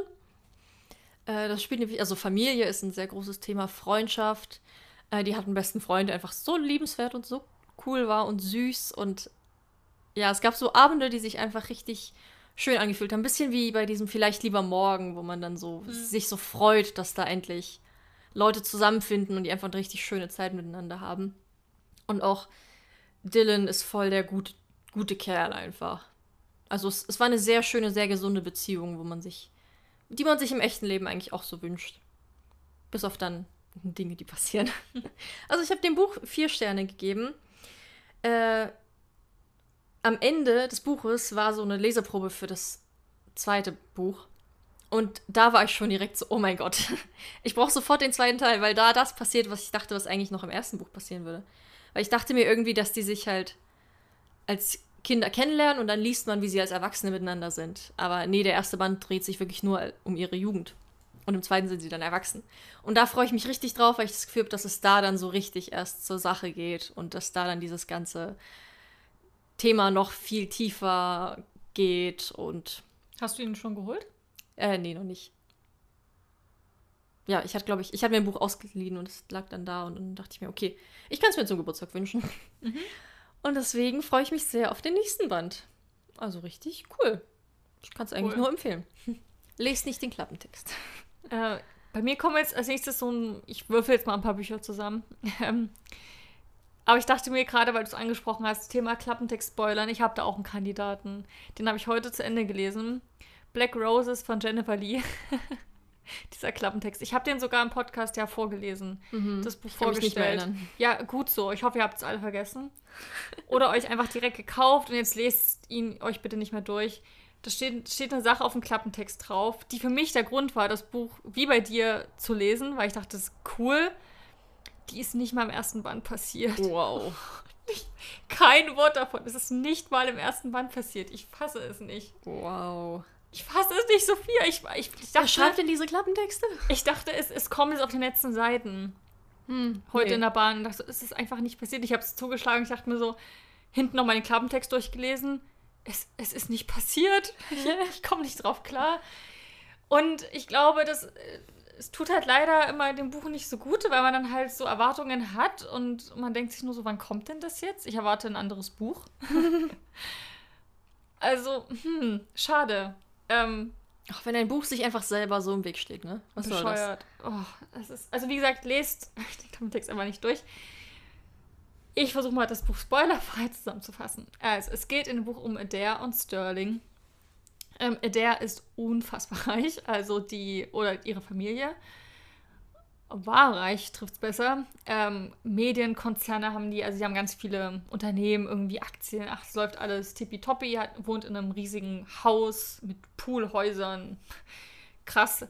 Ähm, und sie geht aufs College und dort trifft sie auf Sterling. Und Sterling kommt aus halt von einem Pflegeeltern, Eltern sind nicht mehr da, wurden, wurde immer wieder weitergereicht, ein Problemkind, aber schon intelligent, sehr intelligent, denn er hat ein Stipendium für eines der besten Colleges bekommen, ähm, was man sich so wünschen kann in Amerika. Und er geht auch hin und trifft eben auf diese ganzen elitären Leute, die wirklich gefühlt ja, die haben sogar im Wohnheim jemanden, der, der ihnen das Bett macht, so, so eine Nanny oder so, die dann halt dann das Bett macht und die die Wäsche für die wäscht. Also hm.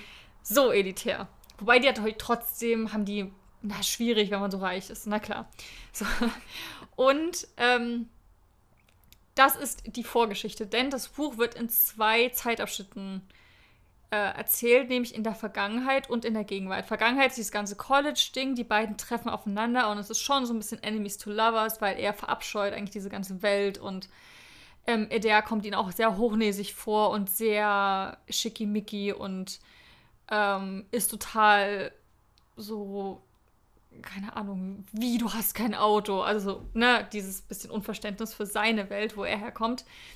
Ähm, trotzdem prickelt es dann und bahnt sich dann auch ein bisschen was an und ja, die Zeitachse und dann die Gegenwart. Die Gegenwart spielt jetzt, glaube ich, fünf, sechs Jahre später und die beiden begegnen sich bei ähm, der Beerdigung von Edeas Vaters. Das Familienmitglied, was noch da ist, ist jetzt tot. Und Sterling kommt und ist komplett auf Rache aus. Er ist auf diesem Friedhof und denkt sich eigentlich nur so, ich, hab's, ich freue mich schon auf diesen Moment, wo ich sie alle zerstören kann. Oh Gott. so fängt es an. Ähm, und er hat so Pläne wie, ach, keine Ahnung. Also man, man weiß halt nicht so richtig, und das ist so ein bisschen der Kritikpunkt, den ich habe an dem Buch. Er, er spricht von Zerstörung und hat auch einen Plan. Und er sagt auch, okay, für meinen Plan muss ich als nächstes das machen und das macht er dann eben auch. Aber Gefühle sind halt nicht tot, die sind immer noch, zwischen den beiden ist immer noch Chemie da. Man weiß nur, es ist irgendwas vorgefallen, was die Beziehung der beiden komplett zerrüttet hat. Komplett. Ach, es wird nicht gesagt, was? Auf dem Klappentext Aber steht es das drauf. Okay, ich, jetzt weiß ich wieder, was da steht. Achso.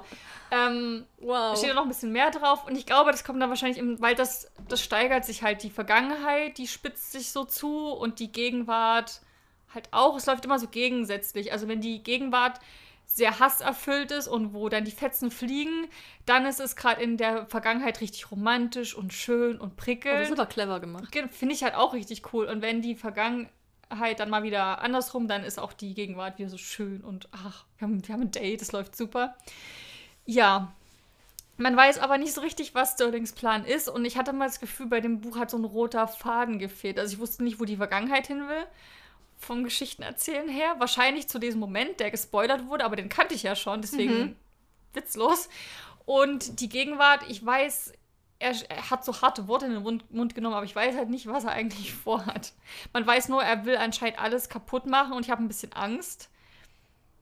Aber ich freue mich auch ein bisschen auf das Drama. aber es macht auf jeden Fall süchtig. Und so war das Buch auch. Ich hatte dadurch, dass man eben nicht sich auf irgendwie was freuen konnte, weil man nicht wusste, wohin geht's, ähm, war es nicht so ein Buch, was ich unbedingt ständig zur Hand nehmen wollte. Aber wenn ich es dann einmal in der Hand hatte, habe ich das wie so eine Sucht weggelesen. Also ich hätte wenn nicht immer irgendwas passiert von wegen Arbeit oder ich muss ins Bett gehen, hätte ich es einfach direkt an einem Zug durchgelesen. Hm. Weil es halt wirklich, der schreibt, der schreibt es locker leicht. Jennifer Lee hat ja die Royals-Reihe geschrieben, also Royal Passion, Royal, wie, wie sie alle heißen. Ja. Da habe ich die Trilogie gelesen. Ähm, da, ja, die, danach geht es mit anderen Pärchen weiter, hat mich nicht mehr so interessiert.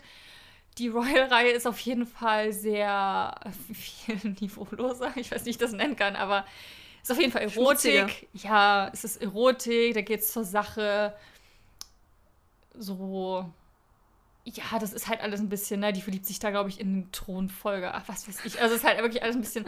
Aber wenn du darauf Lust hast, gibt dir die Reihe genau das, was du willst. Und ich habe die auch, glaube ich, in der Woche habe ich alle drei Bücher da durchgelesen. Hat Hm. richtig Spaß gemacht.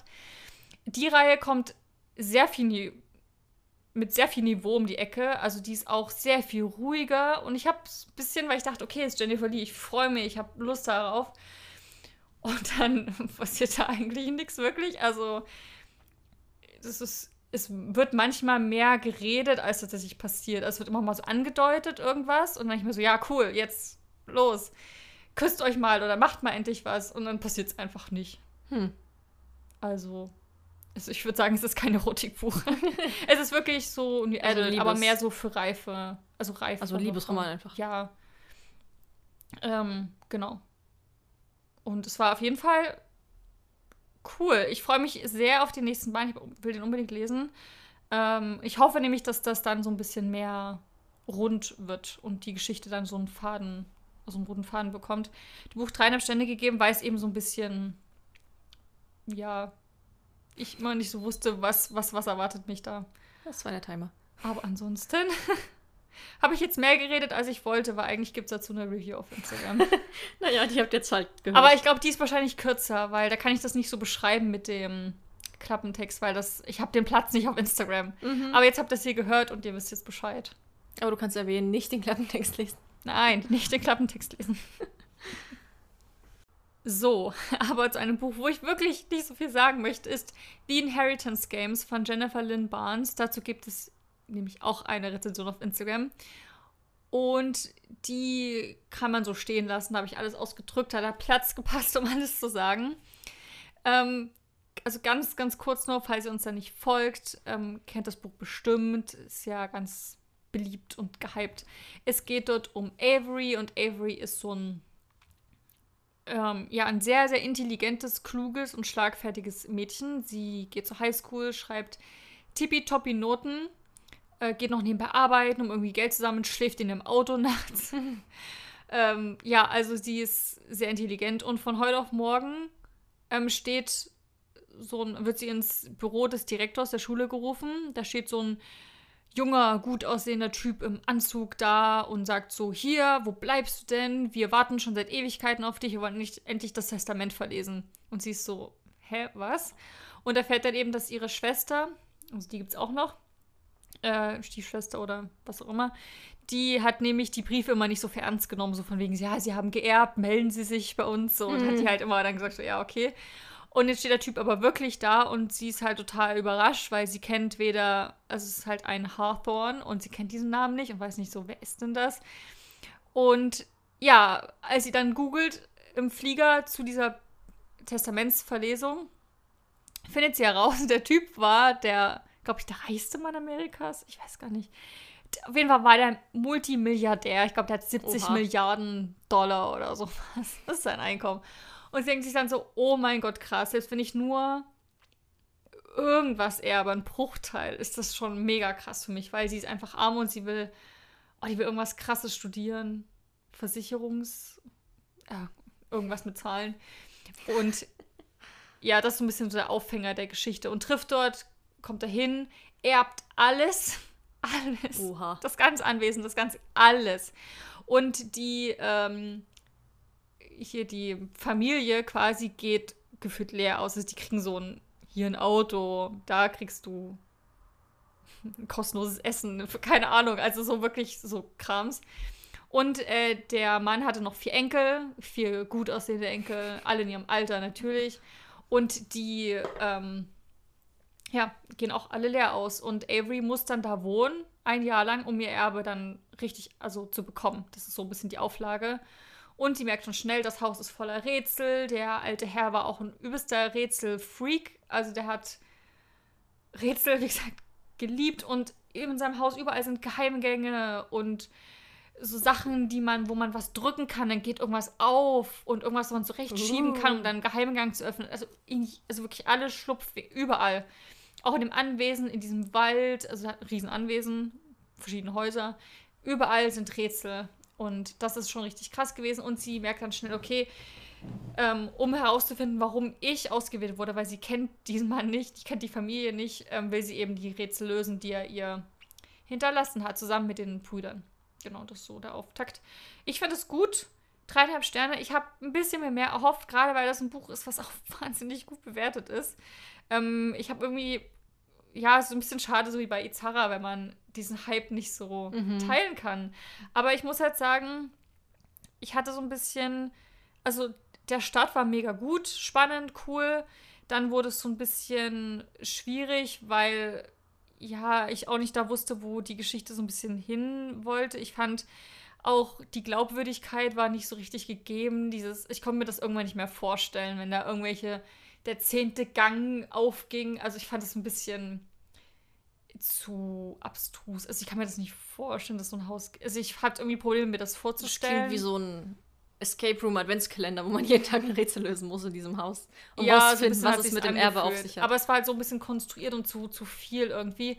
Und ich hatte auch ein Problem mit den Charakteren, mit diesen Jungs.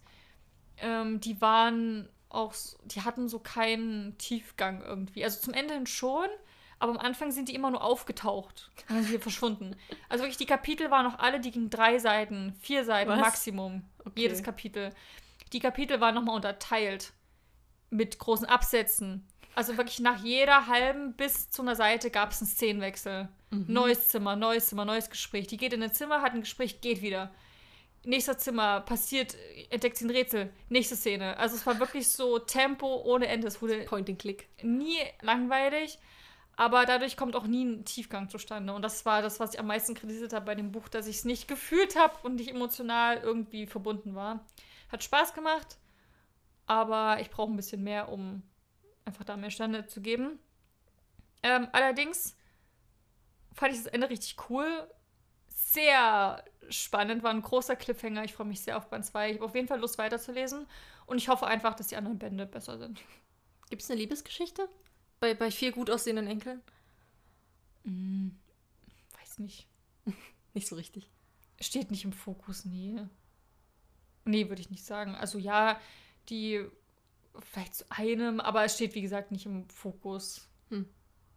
Es ist kein Romance oder sowas. Nö, aber es kann ja trotzdem eine Liebesgeschichte geben. Ja, naja, da, da kommt schon was, aber die fand ich halt auch nicht. Es war mir ehrlich gesagt total egal, weil ich es nicht Okay. gefühlt habe. Weil ich weder, sie kannte ich schon, sie fand ich auch cool, aber die Jungs waren mir ehrlich, ehrlich gesagt so ein bisschen, hm. Und ich hatte so ein Favorite schon, den ich auch sehr interessant finde und ich hoffe einfach, dass da mehr kommt im nächsten Band. Mhm. Also, Inheritance Games von Jennifer Lynn Barnes. Und dann noch ein ganz kurzes hinter hinterher. Das Neinhorn und die Schlangeweile von Oh. Marc-Uwe Kling ist ein Kinderbuch. Wir kennen alle das Neinhorn. Der Kinderbuchrenner schlechthin. Seit den letzten zwei, drei Jahren oder seit dieses Buch erschienen ist, ist es überall. Es kommt Teil 2, jetzt ist überall dieses Buch zu sehen. ähm, ja, Marc-Uwe Kling von den Känguru-Chroniken. Wir kennen ihn alle, lieben ihn alle. Ähm, und einfach der Teil 2 rausgekommen, wo es eben um das Neinhorn geht und das ähm, hat irgendwie keinen Bock mehr auf seine Freunde. Im ersten Teil geht es ja darum, dass es ist so ein Einhorn, was in so einer mega perfekten, flauschigen, rosa-roten Welt mit Glitzer lebt. Und ist aber nicht wie die anderen Einhörner und sagt immer zu einem Nein und findet alles scheiße und will dieses Zeug nicht, die Kleeblätter essen und ist so, ich will das nicht, findet alles doof. Sagt grundsätzlich immer Nein und geht dann weg und trifft dann dort auf andere Freunde, die auch so sind. so, Ähnliche Probleme haben. ja, zum Beispiel so die Königstochter, die immer nur doch sagt, also immer dieses so, nein, kannst du nicht, doch, kann ich, doch, doch, also immer dieses, das. Dann gibt es noch so einen Waschbär, der immer nur was fragt, weil er Ich nichts hasse es, hören wenn will. Kinder das tun. Ja, also so ein bisschen diese ganzen Sachen, nervigen Eigenarten, die werden bei diesen Tieren so ein bisschen so verbunden mit. Ähm, und hier ist eben die Schlangeweile. Das Neinhorn hat, wie gesagt, keinen Bock mehr auf seine Freunde und zieht dann los und trifft dann dort auf die, auf eine Schlange, die Schlangeweile, und die ist so, wollen wir was machen? Mir ist so langweilig. Und das Neinhorn schlägt ganz viele Sachen vor. Wir können dahin, wir könnten das machen, wir könnten Schlitten fahren, wir könnten alles machen. Und, und das, die, und die Schlange immer so, ach nee, darauf habe ich jetzt keine Lust. So, ach nee, ich glaube, ich bin nicht so sportlich. Nee, das will ich nicht. Ach nee, das will ich auch nicht. Also immer zu allem, oh, ich, so nervig. Aber irgendwie süß und sympathisch, gerade in diesem Buch. Also man kann es einfach sehr gut mitfühlen. Und das Einhorn entdeckt dann eine ganz krasse, coole Welt, nimmt dann seine ganzen Freunde mit. Es hat eine Moral, dieses Buch, kannst du es glauben? Endlich. Es hat Das Moral ist ein Upgrade. ja, fand ich auch krass. Also gerade, ich fand es aber schön, wie diese Gruppe dann so ein bisschen so Freunde werden und das schon irgendwie, die dann so ihre Sachen teilen. Und gerade die merken dann auch, wo das Neinhorn weg ist, dass es irgendwie auch fehlt, wenn einer schon nicht Nein sagt. fand ich einfach sehr süß, sehr schön. Dieses Buch ist unfassbar. In der Mitte gibt es so Seiten, die kann man so ausklappen. Hab ich nie gesehen. Das Buch wird dann so anderthalb Meter lang und man hat so ein Aha. riesen Panoramabild von dieser Welt, in der das spielt. Hä, cool. Unfassbar cool. Kann man ich so war, die Seitenbeine nochmal ausklappen, oder wie? naja, du kannst eine Seite eins, zwei, drei, viermal oder so ausklappen. Krass. Das ist ein großes Buch, also richtig ganz, ganz oft auseinander und die andere Seite auch nochmal. Also das wird unfassbar lang, dieses ganze Buch hat das ganze Bett eingenommen, wo ich das ausge ausgeklappt habe. Aber es hat so, war so cool irgendwie. Ich habe mich da wie, auch wie so ein Kind gefühlt, dieses ganze Mhm. Entdecken und gerade weil die Welt halt so fantasiereich ist und so viele verschiedene Orte gibt. Richtig cool. Also Props an denjenigen, der die Idee hatte und der sie umgesetzt hat. Cool. Cool, cool, cool. Ja, fünf Sterne, fand ich toll. Das Neinhorn und die Schlangeweile. Soll ich dann weitermachen oder willst du noch was? mach, mach du mal. Mach du auch mal was. Äh, ich habe nämlich nur noch ein Buch diesen Monat. Das letzte, was ich gelesen habe, ist Elfenkönig von Holly Black. Ist der zweite Band, also von der Elfenkrone-Trilogie. Ist es eine Trilogie? Ich glaube schon. Ja, ist es. Ähm, in Elfenkrone geht es um Jude, die zusammen mit ihrer Zwillingsschwester und ihrer großen Schwester bei ihren Eltern lebt, bis eines Tages ein Mann auftaucht, beziehungsweise eine Elf, der ihre Familie einmal komplett massakriert, ihre Eltern tötet, auf brutalste Weise, sie und ihre Schwestern entführt ins Elfenreich und sie ab da bei ihm groß wird. Das Elfenreich ist allerdings nicht so, wie man das kennt, mit den wunderschönen und sterblichen, sanften Elfen, sondern es ist einfach nur Gewalt und Brutalität. Mord und Totschlag stehen gefühlt an der Tagesordnung. Gerade Menschen werden dort einfach nur hinters Licht geführt und missbraucht für das Vergnügen der Elfen.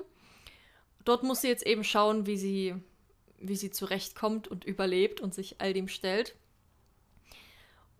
Ja, ganz grob zur Handlung. Das Buch wird ja so gefeiert als der Inbegriff von Enemies to Lovers. Wenn du dieses, dieses Thema magst, dann musst du diese Buchreihe lesen. Und düster, Elfen, Wu, Gefahr. Der erste Band konnte uns ja leider nicht so überzeugen. Mich hat auch ein bisschen enttäuscht. Also ich habe viel mehr erwartet. Hat von mir drei Sterne bekommen. Der zweite Band hingegen hat mir so viel besser gefallen. Also vier Sterne Buch für mich. Ich fand im ersten Band der Schreibstil war teilweise sehr merkwürdig, sehr holprig. Dinge wurden weggelassen, Gefühle nicht richtig beschrieben. Auf einmal sind so, zum Beispiel in einem Gespräch sagt auf einmal eine dritte Person was, von der man gar nicht wusste, dass sie auch dabei war, weil mit keinem Satz erwähnt wurde, dass diese Person auch da war. Und das ist im zweiten Band zum Glück gar nicht mehr. Also das war viel besser, viel flüssiger, viel angenehmer zu lesen. Ich fand das ganze Buch war einfach nur eine irre Reise. Also es ist ein krasses Ding auf das nächste gefolgt. Und gerade Jude als Protagonistin, die hat keine ruhige Minute. Es ist Drama, Drama, krass Gefahr, Folter, Intrigen hier und da. Eins folgt auf dem anderen. Das war richtig schlimm. Ich habe übelst mit ihr gelitten, weil ich dachte, oh mein Gott, die muss doch irgendwann mal wenigstens schlafen können. Oder was essen, erstmal runterkommen. Das hat das Buch aber natürlich auch richtig spannend gemacht. Ich habe total mitgefiebert. Man fliegt über die Seiten, man wird eigentlich auf jeder Seite unterhalten, weil da so viel drin steckt. Also gerade Intrigen, Machtspiele, Manipulation spielen eine sehr große Rolle im zweiten Teil. Es spielt ja an, an einem, an einem Elfenkönigshof. Ähm, heißt ja auch Elfenkönig. Und da diese ganze Art Pläne zu schmieden und Ränke zu, zu mhm. stricken. Fand ich richtig cool. Also, Jude ist jetzt nicht unbedingt die liebenswerteste Person, weil sie einfach moralische, nee. äh, moralisch sehr fragwürdige Entscheidungen trifft. Und einfach auch, also diese grausame Welt hat sie halt zu einem Maß auch grausam gemacht. Aber dadurch finde ich es so interessant, in ihrem Kopf zu stecken und zu schauen, was wird sie als nächstes tun und was ist sie bereit, alles zu, zu tun, um an der Macht zu bleiben, an die Macht zu kommen, an der Macht zu bleiben, ihren Willen durchzusetzen. Das finde ich richtig faszinierend, mal in so einem Kopf drin zu stecken. Ähm, ja, was mir nicht so gefallen hat, leider, ist dieses ganze Liebesding, was da drin steckt. Also Enemies to Lovers habe ich ja schon erwähnt. Erwähnt, fühle ich leider überhaupt nicht. Also deren ganze Beziehung zwischen ihr und dem Love Interest Karten besteht nur aus Hass. Also Enemies wird ganz groß geschrieben. Und wenig Lovers. Und wenig Lovers. Also wenn man sich beim Rumknutschen noch sagen muss, wie sehr man sich hasst, denke ich mir so, was zur Hölle?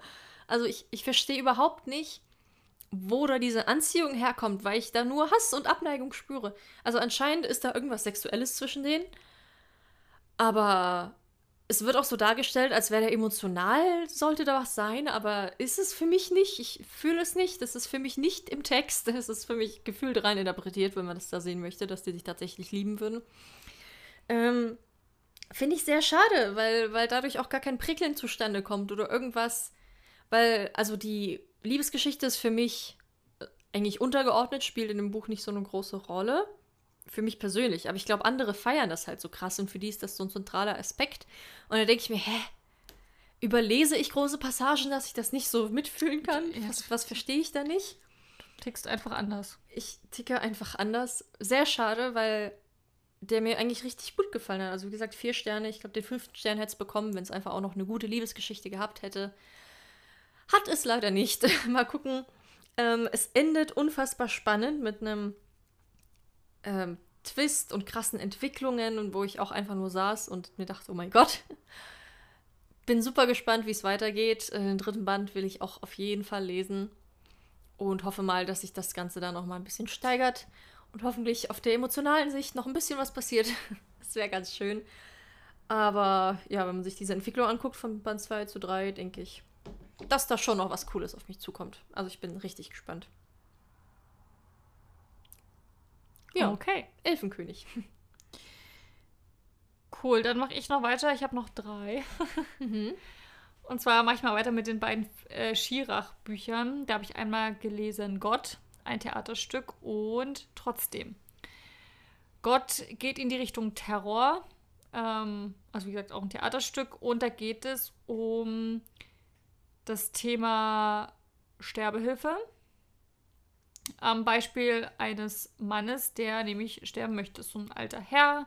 Seine Frau ist ähm, gestorben und er, ja, für ihn macht das einfach nicht mehr so viel Sinn, so ohne seine Frau zu leben. Und er bittet eben, ja, oder möchte sich eben Hilfe suchen und so, ne, um einfach einen schönen Tod zu haben und jetzt nicht irgendwie, na, da kann ja auch viel schief gehen, wenn man das alleine macht. Und ähm, sein ähm, Vorhaben wird quasi genommen und vor einem, oh Gott, Ausschuss, nee, Ethikkommission, genau, wird bei der Ethikkommission diskutiert als beispielhaften Fall. Und genau, und dort ähm, wird, werden dann ganz viele ähm, Menschen noch eingeladen. Also er wird befragt und also steht so ein bisschen Rede und Antwort. Dann gibt es noch einen äh, Ärzte und Mediziner und ähm, auch jemand von der Kirche. Also ganz verschiedene Betrachtungsweisen so auf dieses Thema. Ähm, genau, wem gehört unser Leben? Wer entscheidet über unseren Tod und wer sind wir und wer wollen wir sein? Also darum geht es so ein bisschen. Ähm, oh Gott, ich bekomme das, glaube ich, alles nicht mehr so zusammen, weil das so komplex war. Und ich habe das auch als, ähm, also als Hörspiel gehört. Richtig gut. Ähm, ist ein bisschen wie bei Terror. Mm, in dem Buch gibt es auf jeden Fall auch zwei Enden. Man kann wieder als Publikum entscheiden, ah, dafür krass. oder dagegen. Ja. Richtig interessant, beide Seiten mal zu hören.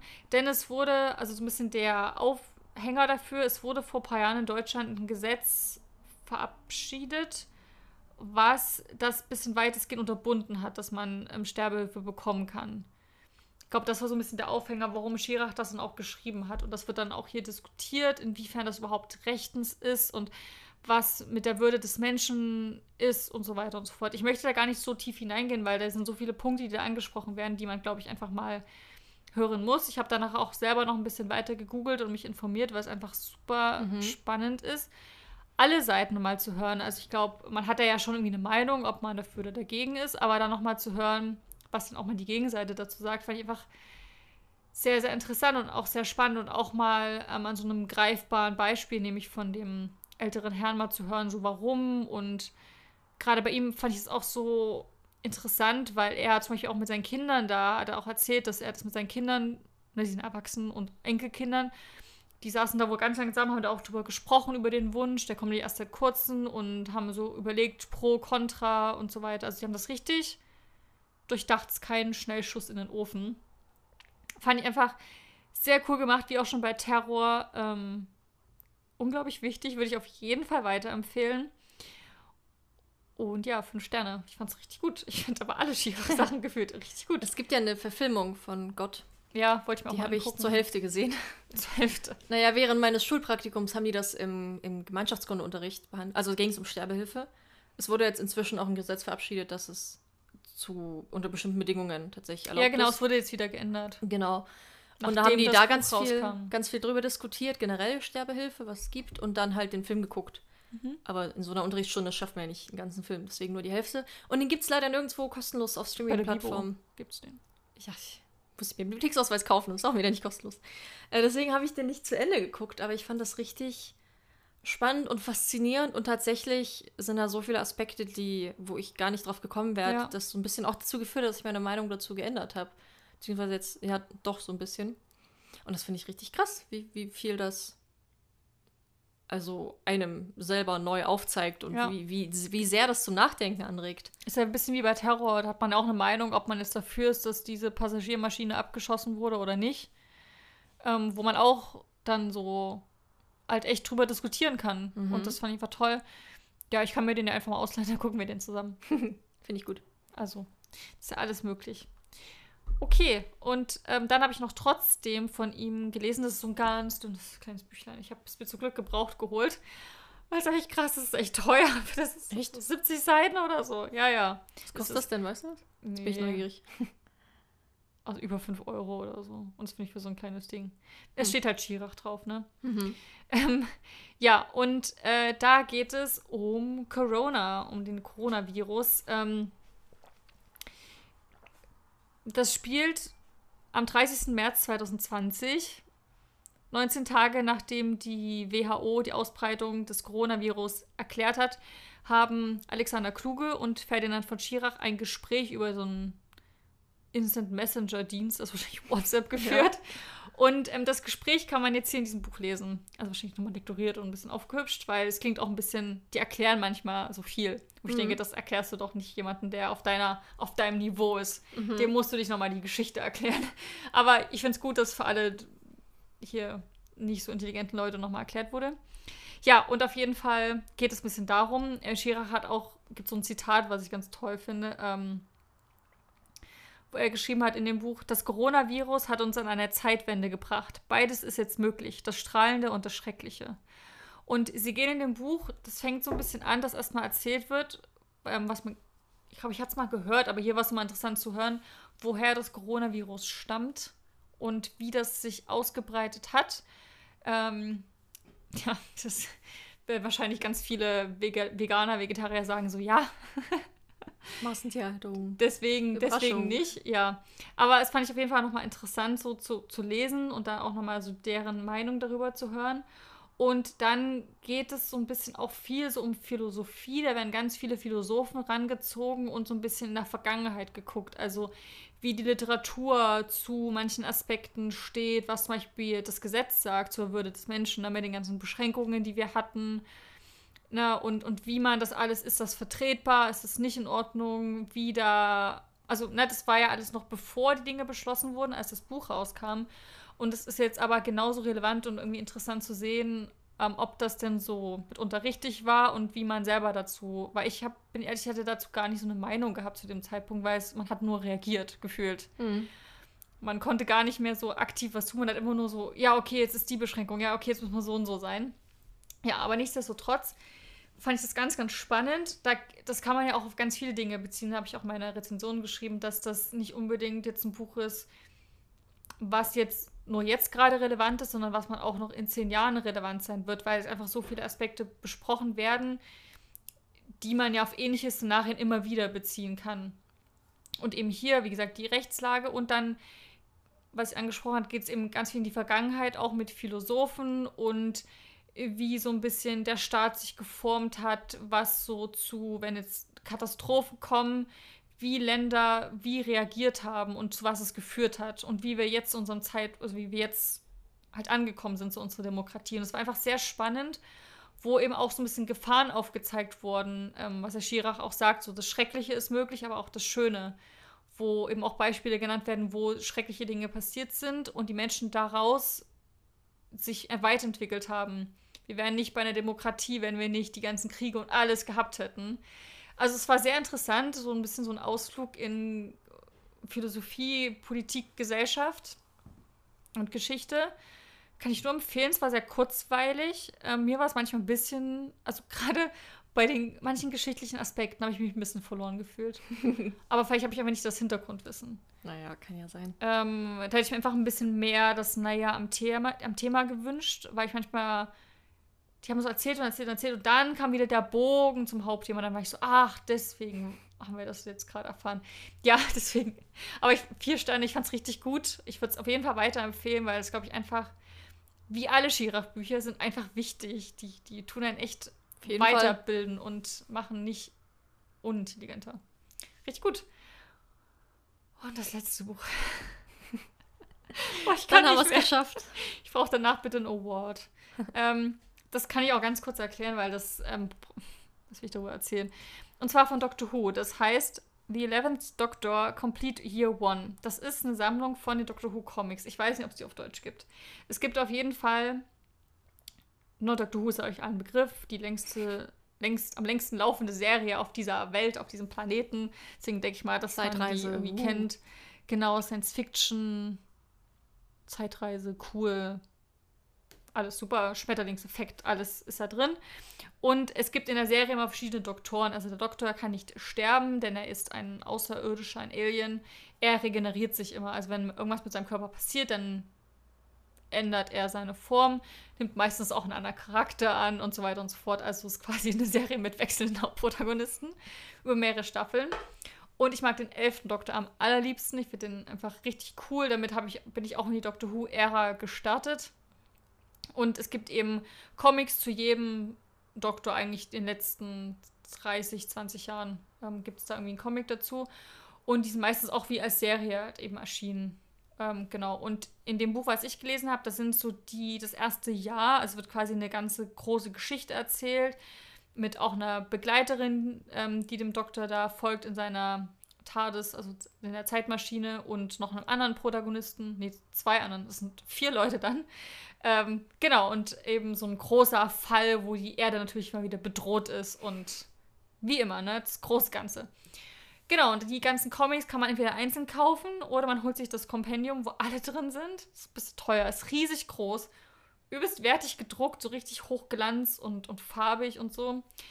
Riesig schwer, aber ich dachte mir, komm, ich befreie es jetzt von meinem Sub. Das war nicht auf meinen ähm, Sub. Ja, genau. dachte ich mir so, ah ja, stimmt, cool, dann nehme ich das jetzt direkt in Angriff. Und habe ich gemacht und hat mir richtig gut gefallen. Ich war überrascht, dass sich so angefühlt hat wie so die Serie. Also man hat schon das Gefühl, okay, das ist so der elfte Doktor. Ich hätte nicht gedacht, dass das durch gerade ein Comic so rauskommt, weil die sind ja schon begrenzt auf eine kleine Mini-Sprechblase pro, pro Bild irgendwie. War ich überrascht.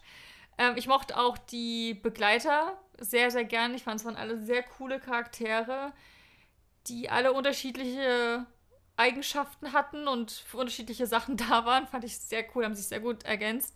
Ähm, manchmal waren mir die Geschichten ein bisschen zu komplex. Also, ich, es ging mir auch bei der Serie so, wenn das zu Sci-Fi wird und zu zeitmäßig, wenn wir jetzt das machen, dann passiert das und ich bin zur gleichen Zeit.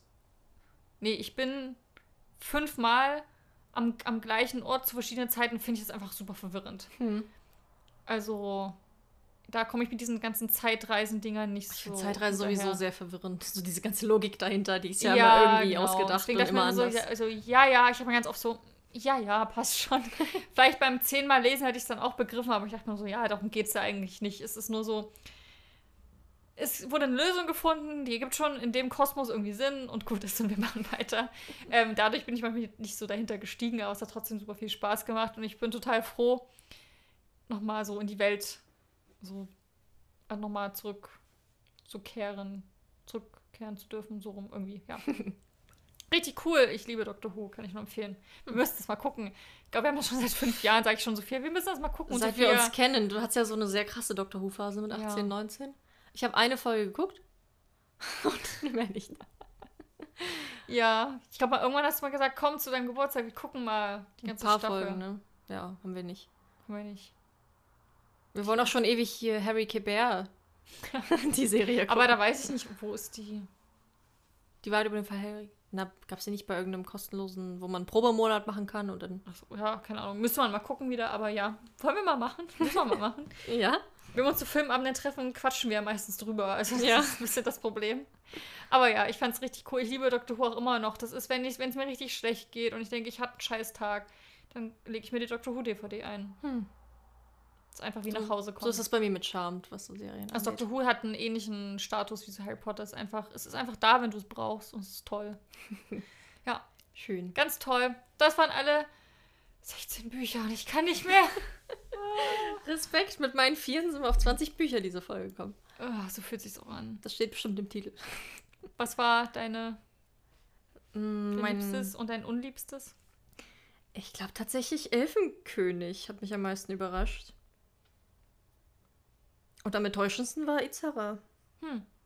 Also ich würde Hamlet mal aus der Gleichung rausnehmen. Die News of Yesterday fand ich auch sehr schön. Hätte ich auch nicht gedacht. Aber Elfenkönig, ja, war tatsächlich das Beste des Monats. Und bei dir? Natürlich die Krone Dunkelheit von Laura Kneide. Hast gleich am Anfang das Highlight vorgestellt. Boah, das war mega. also ich lese gerade Teil 2 und ich lieb's. Und am schwächsten, ich weiß nicht, da. Keine Ahnung. Vielleicht dieses, wohin geht die Liebe, wenn sie durch den Magen durch ist, wegen dieser Frau-Mann-Sache, weil mich das ein bisschen genervt hat. Mhm. Aber ansonsten, ach, ich fand, es war ein richtig, richtig guter Lesemonat. Ich habe unglaublich viel gelesen. Ja. Auch viele Bücher hatten halt über 400 Seiten dauerhaft gehabt. Das war. Ja, ich habe meinen, meinen ganzen hier Lese-Challenge für dieses Jahr habe ich erstmal gut abgearbeitet in diesem Monat. Meinst du, das ist, was insgesamte Seitenanzahl angeht, ein neuer Rekord?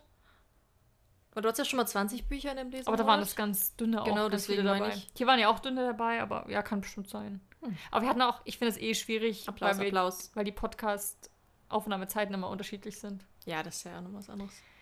Und weil das nicht reicht, stellen wir euch noch zwei Neuerscheinungen vor, damit es 22 Bücher sind. Für 22.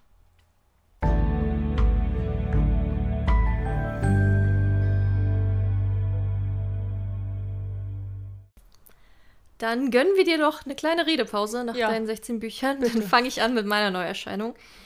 Die ist jetzt schon vor einem Monat erschienen, aber wir haben noch nicht darüber gesprochen in diesem Podcast. Und ich dachte, Schande, das müssen wir nachholen. Nämlich ist am 1. Februar erschienen Der fürsorgliche Mr. Cave, das neue Buch von Matt Haig im Drömer Verlag.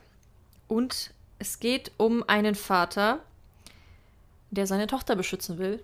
Und die Frage ist, zu welchem Preis? Wann wird Liebe zu Besessenheit? Dreimal schon musste Antiqu Antiquitätenhändler Terence Cave den Verlust eines geliebten Menschen verkraften. Erst den Selbstmord seiner Mutter, dann den Mord an seiner Frau und schließlich den tragischen Tod seines Sohnes Reuben. Geblieben ist ihm nur noch seine Tochter Byrony, Rubens Zwillingsschwester, und das Gefühl, dass ihm alle genommen werden, die er liebt. Umso verzweifelter versucht Terence nun, seine wunderschöne Tochter vor jeder Gefahr zu schützen, koste es, was es wolle. Doch die 15-jährige Byrony riskiert immer mehr, um aus dem goldenen Käfig ihres Vaters auszubrechen, und Terence muss sich fragen, ob er sie wirklich nur beschützen will. Und genau, beklemmt, bewegend und zutiefst zu Herzen gehend, Matt Hakes psychologischer Roman über die zerstörerische Kraft von Angst und Liebe. Sehr krass, sehr spannendes Thema, finde ich. Ich muss ein bisschen an den Princess Stolen denken, wo sie ja auch von ihrem Vater richtig krass behütet wird und überhaupt nicht raus darf und alles. Ähm, war ein bisschen überrascht, weil zuletzt war er in Mitternachtsbibliothek, was so verträumt und geheimnisvoll und Dings klang. Und das ist jetzt so richtig so, so ein psychologischer, packender. Aber Mitternachtsbibliothek geht ja auch Sache. um. Na klar, es geht um schwere Entscheidungen. Ja. Aber hier, es klingt. Also nach Psychothriller eigentlich schon, wo es immer noch ein Roman ist. Hm. Sehr spannend. Ähm, der fürsorgliche Mr. Cave von Matt Haig. Mein Buch heißt Firekeeper's Daughter und ist von Angelina Boulay geschrieben. Erscheint am 21.03. und hat einen langen Klappentext. ich lese ihn euch trotzdem vor. Ah, vielen Dank. Bitte. Bewahre das Geheimnis, lebe die Lüge, finde deine Wahrheit. Die 18-jährige Downes Fontaine hat nie wirklich dazugehört, weder in ihrer Heimatstadt noch im nahegelegenen Ojibwe-Reservat. Denn sie ist halb weiß, halb Native American. Downes träumt von einem Neustart am College, wo sie Medizin studieren möchte. Doch als sie sich plötzlich um ihre Mutter kümmern muss, beschließt Dawnes, die eigenen Pläne vorerst auf Eis zu legen. Der einzige Lichtblick ist Jamie, der neue und sehr charmante Spieler im Eishockey-Team von Dawnes Bruder Levi. Dawnes genießt seine Aufmerksamkeit und hat sich gerade in ihrem Leben eingerichtet, als sie Zeugin eines schrecklichen Mordes wird. Damit nicht genug, wird sie vom FBI rekrutiert, um undercover zu ermitteln. Widerstrebend willigt Dawnes ein und erfährt so Dinge, die ihre Welt vollkommen auseinanderreißen. Ein bahnbrechender, fulminanter Thriller über eine Native American, die in einen Mordfall verwickelt wird. Direkt nach dem Erscheinen auf Platz 1 der New York Times Bestsellerliste. ich finde das. Ich habe dazu keine Meinung. Ich. Ich stelle es einfach vor, weil warum nicht? Nee, ich finde das schon interessant. Ich habe auch echt überlegt, ähm, ob ich das haben will. Ich finde das Cover nämlich schön. Das Buch hat traumhafte Bewertungen. Ich weiß gar Thematik nicht, ob es überhaupt Ein-Sterne-Bewertungen gibt, weil es so von allen gefeiert und geliebt wird. Aber ich finde es irgendwie. Es fängt so an wie so ein New Adult-Ding. Ist okay, ja, sie ist halt irgendwie, ne, Rassismus spielt ein Thema und lernt sie jemanden kennen und pflegt ihre Mutter, traurig, so cool. Und dann ermittelt sie undercover beim FBI und da bin ich irgendwie ein bisschen raus. Man klingt so ein bisschen nach Genre-Mix, ne? Ja, aber ich. Es klingt so jung plötzlich, finde ich. So dieses so, und ja, und kennst du das nicht? Dann kommt jemand und dann bist du Agentin beim FBI. Ja, aber ich glaube, so ist es nicht. Wahrscheinlich ist sie dann so beratend tätig, um tatsächlich was Ernstes, Schlimmes aufzuklären. Ja, wahrscheinlich geht es dann auch wieder um so Themen. Aber es einfach so für mich ist, das Mhm. klingt das so alles ein bisschen wie diese Bodyguard-Reihe.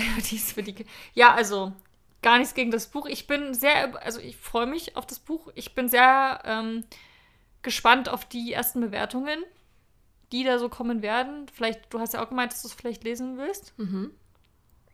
Und ja, dann, weil deine Meinung weiß ich, also du kannst am besten einschätzen, ob es mir dann auch gefällt. Und dann mal gucken. Also Firekeeper's Daughter von Angelina Boulay. Sehr schön. Dann haben wir es geschafft. Wow. Und ihr habt es hoffentlich auch geschafft, bis hierhin dran zu bleiben und euch all die Meinungen zu den Büchern anzuhören.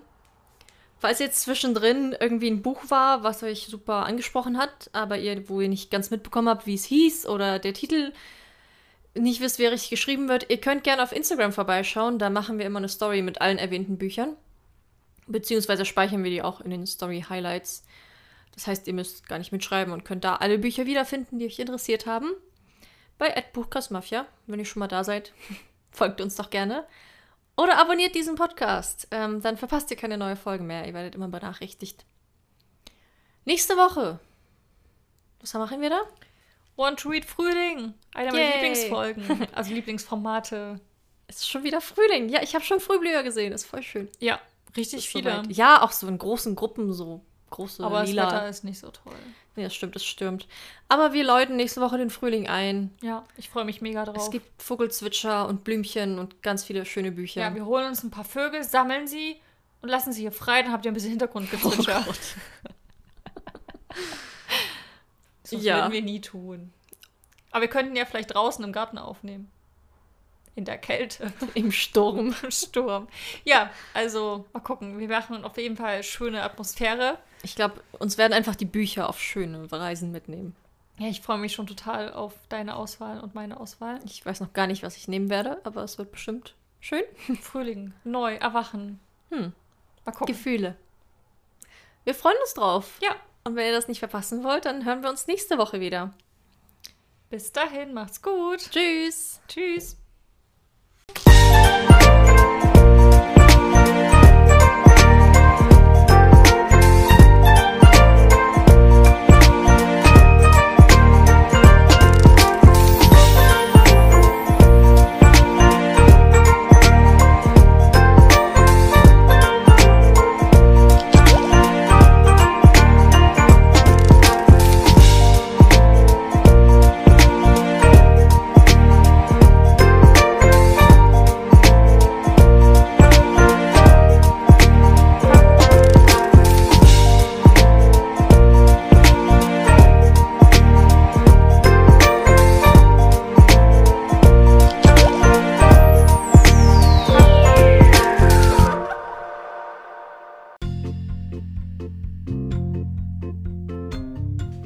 Dann gönnen wir doch eine ganz kleine Riese. Re oh Gott. Tja, Nochmal.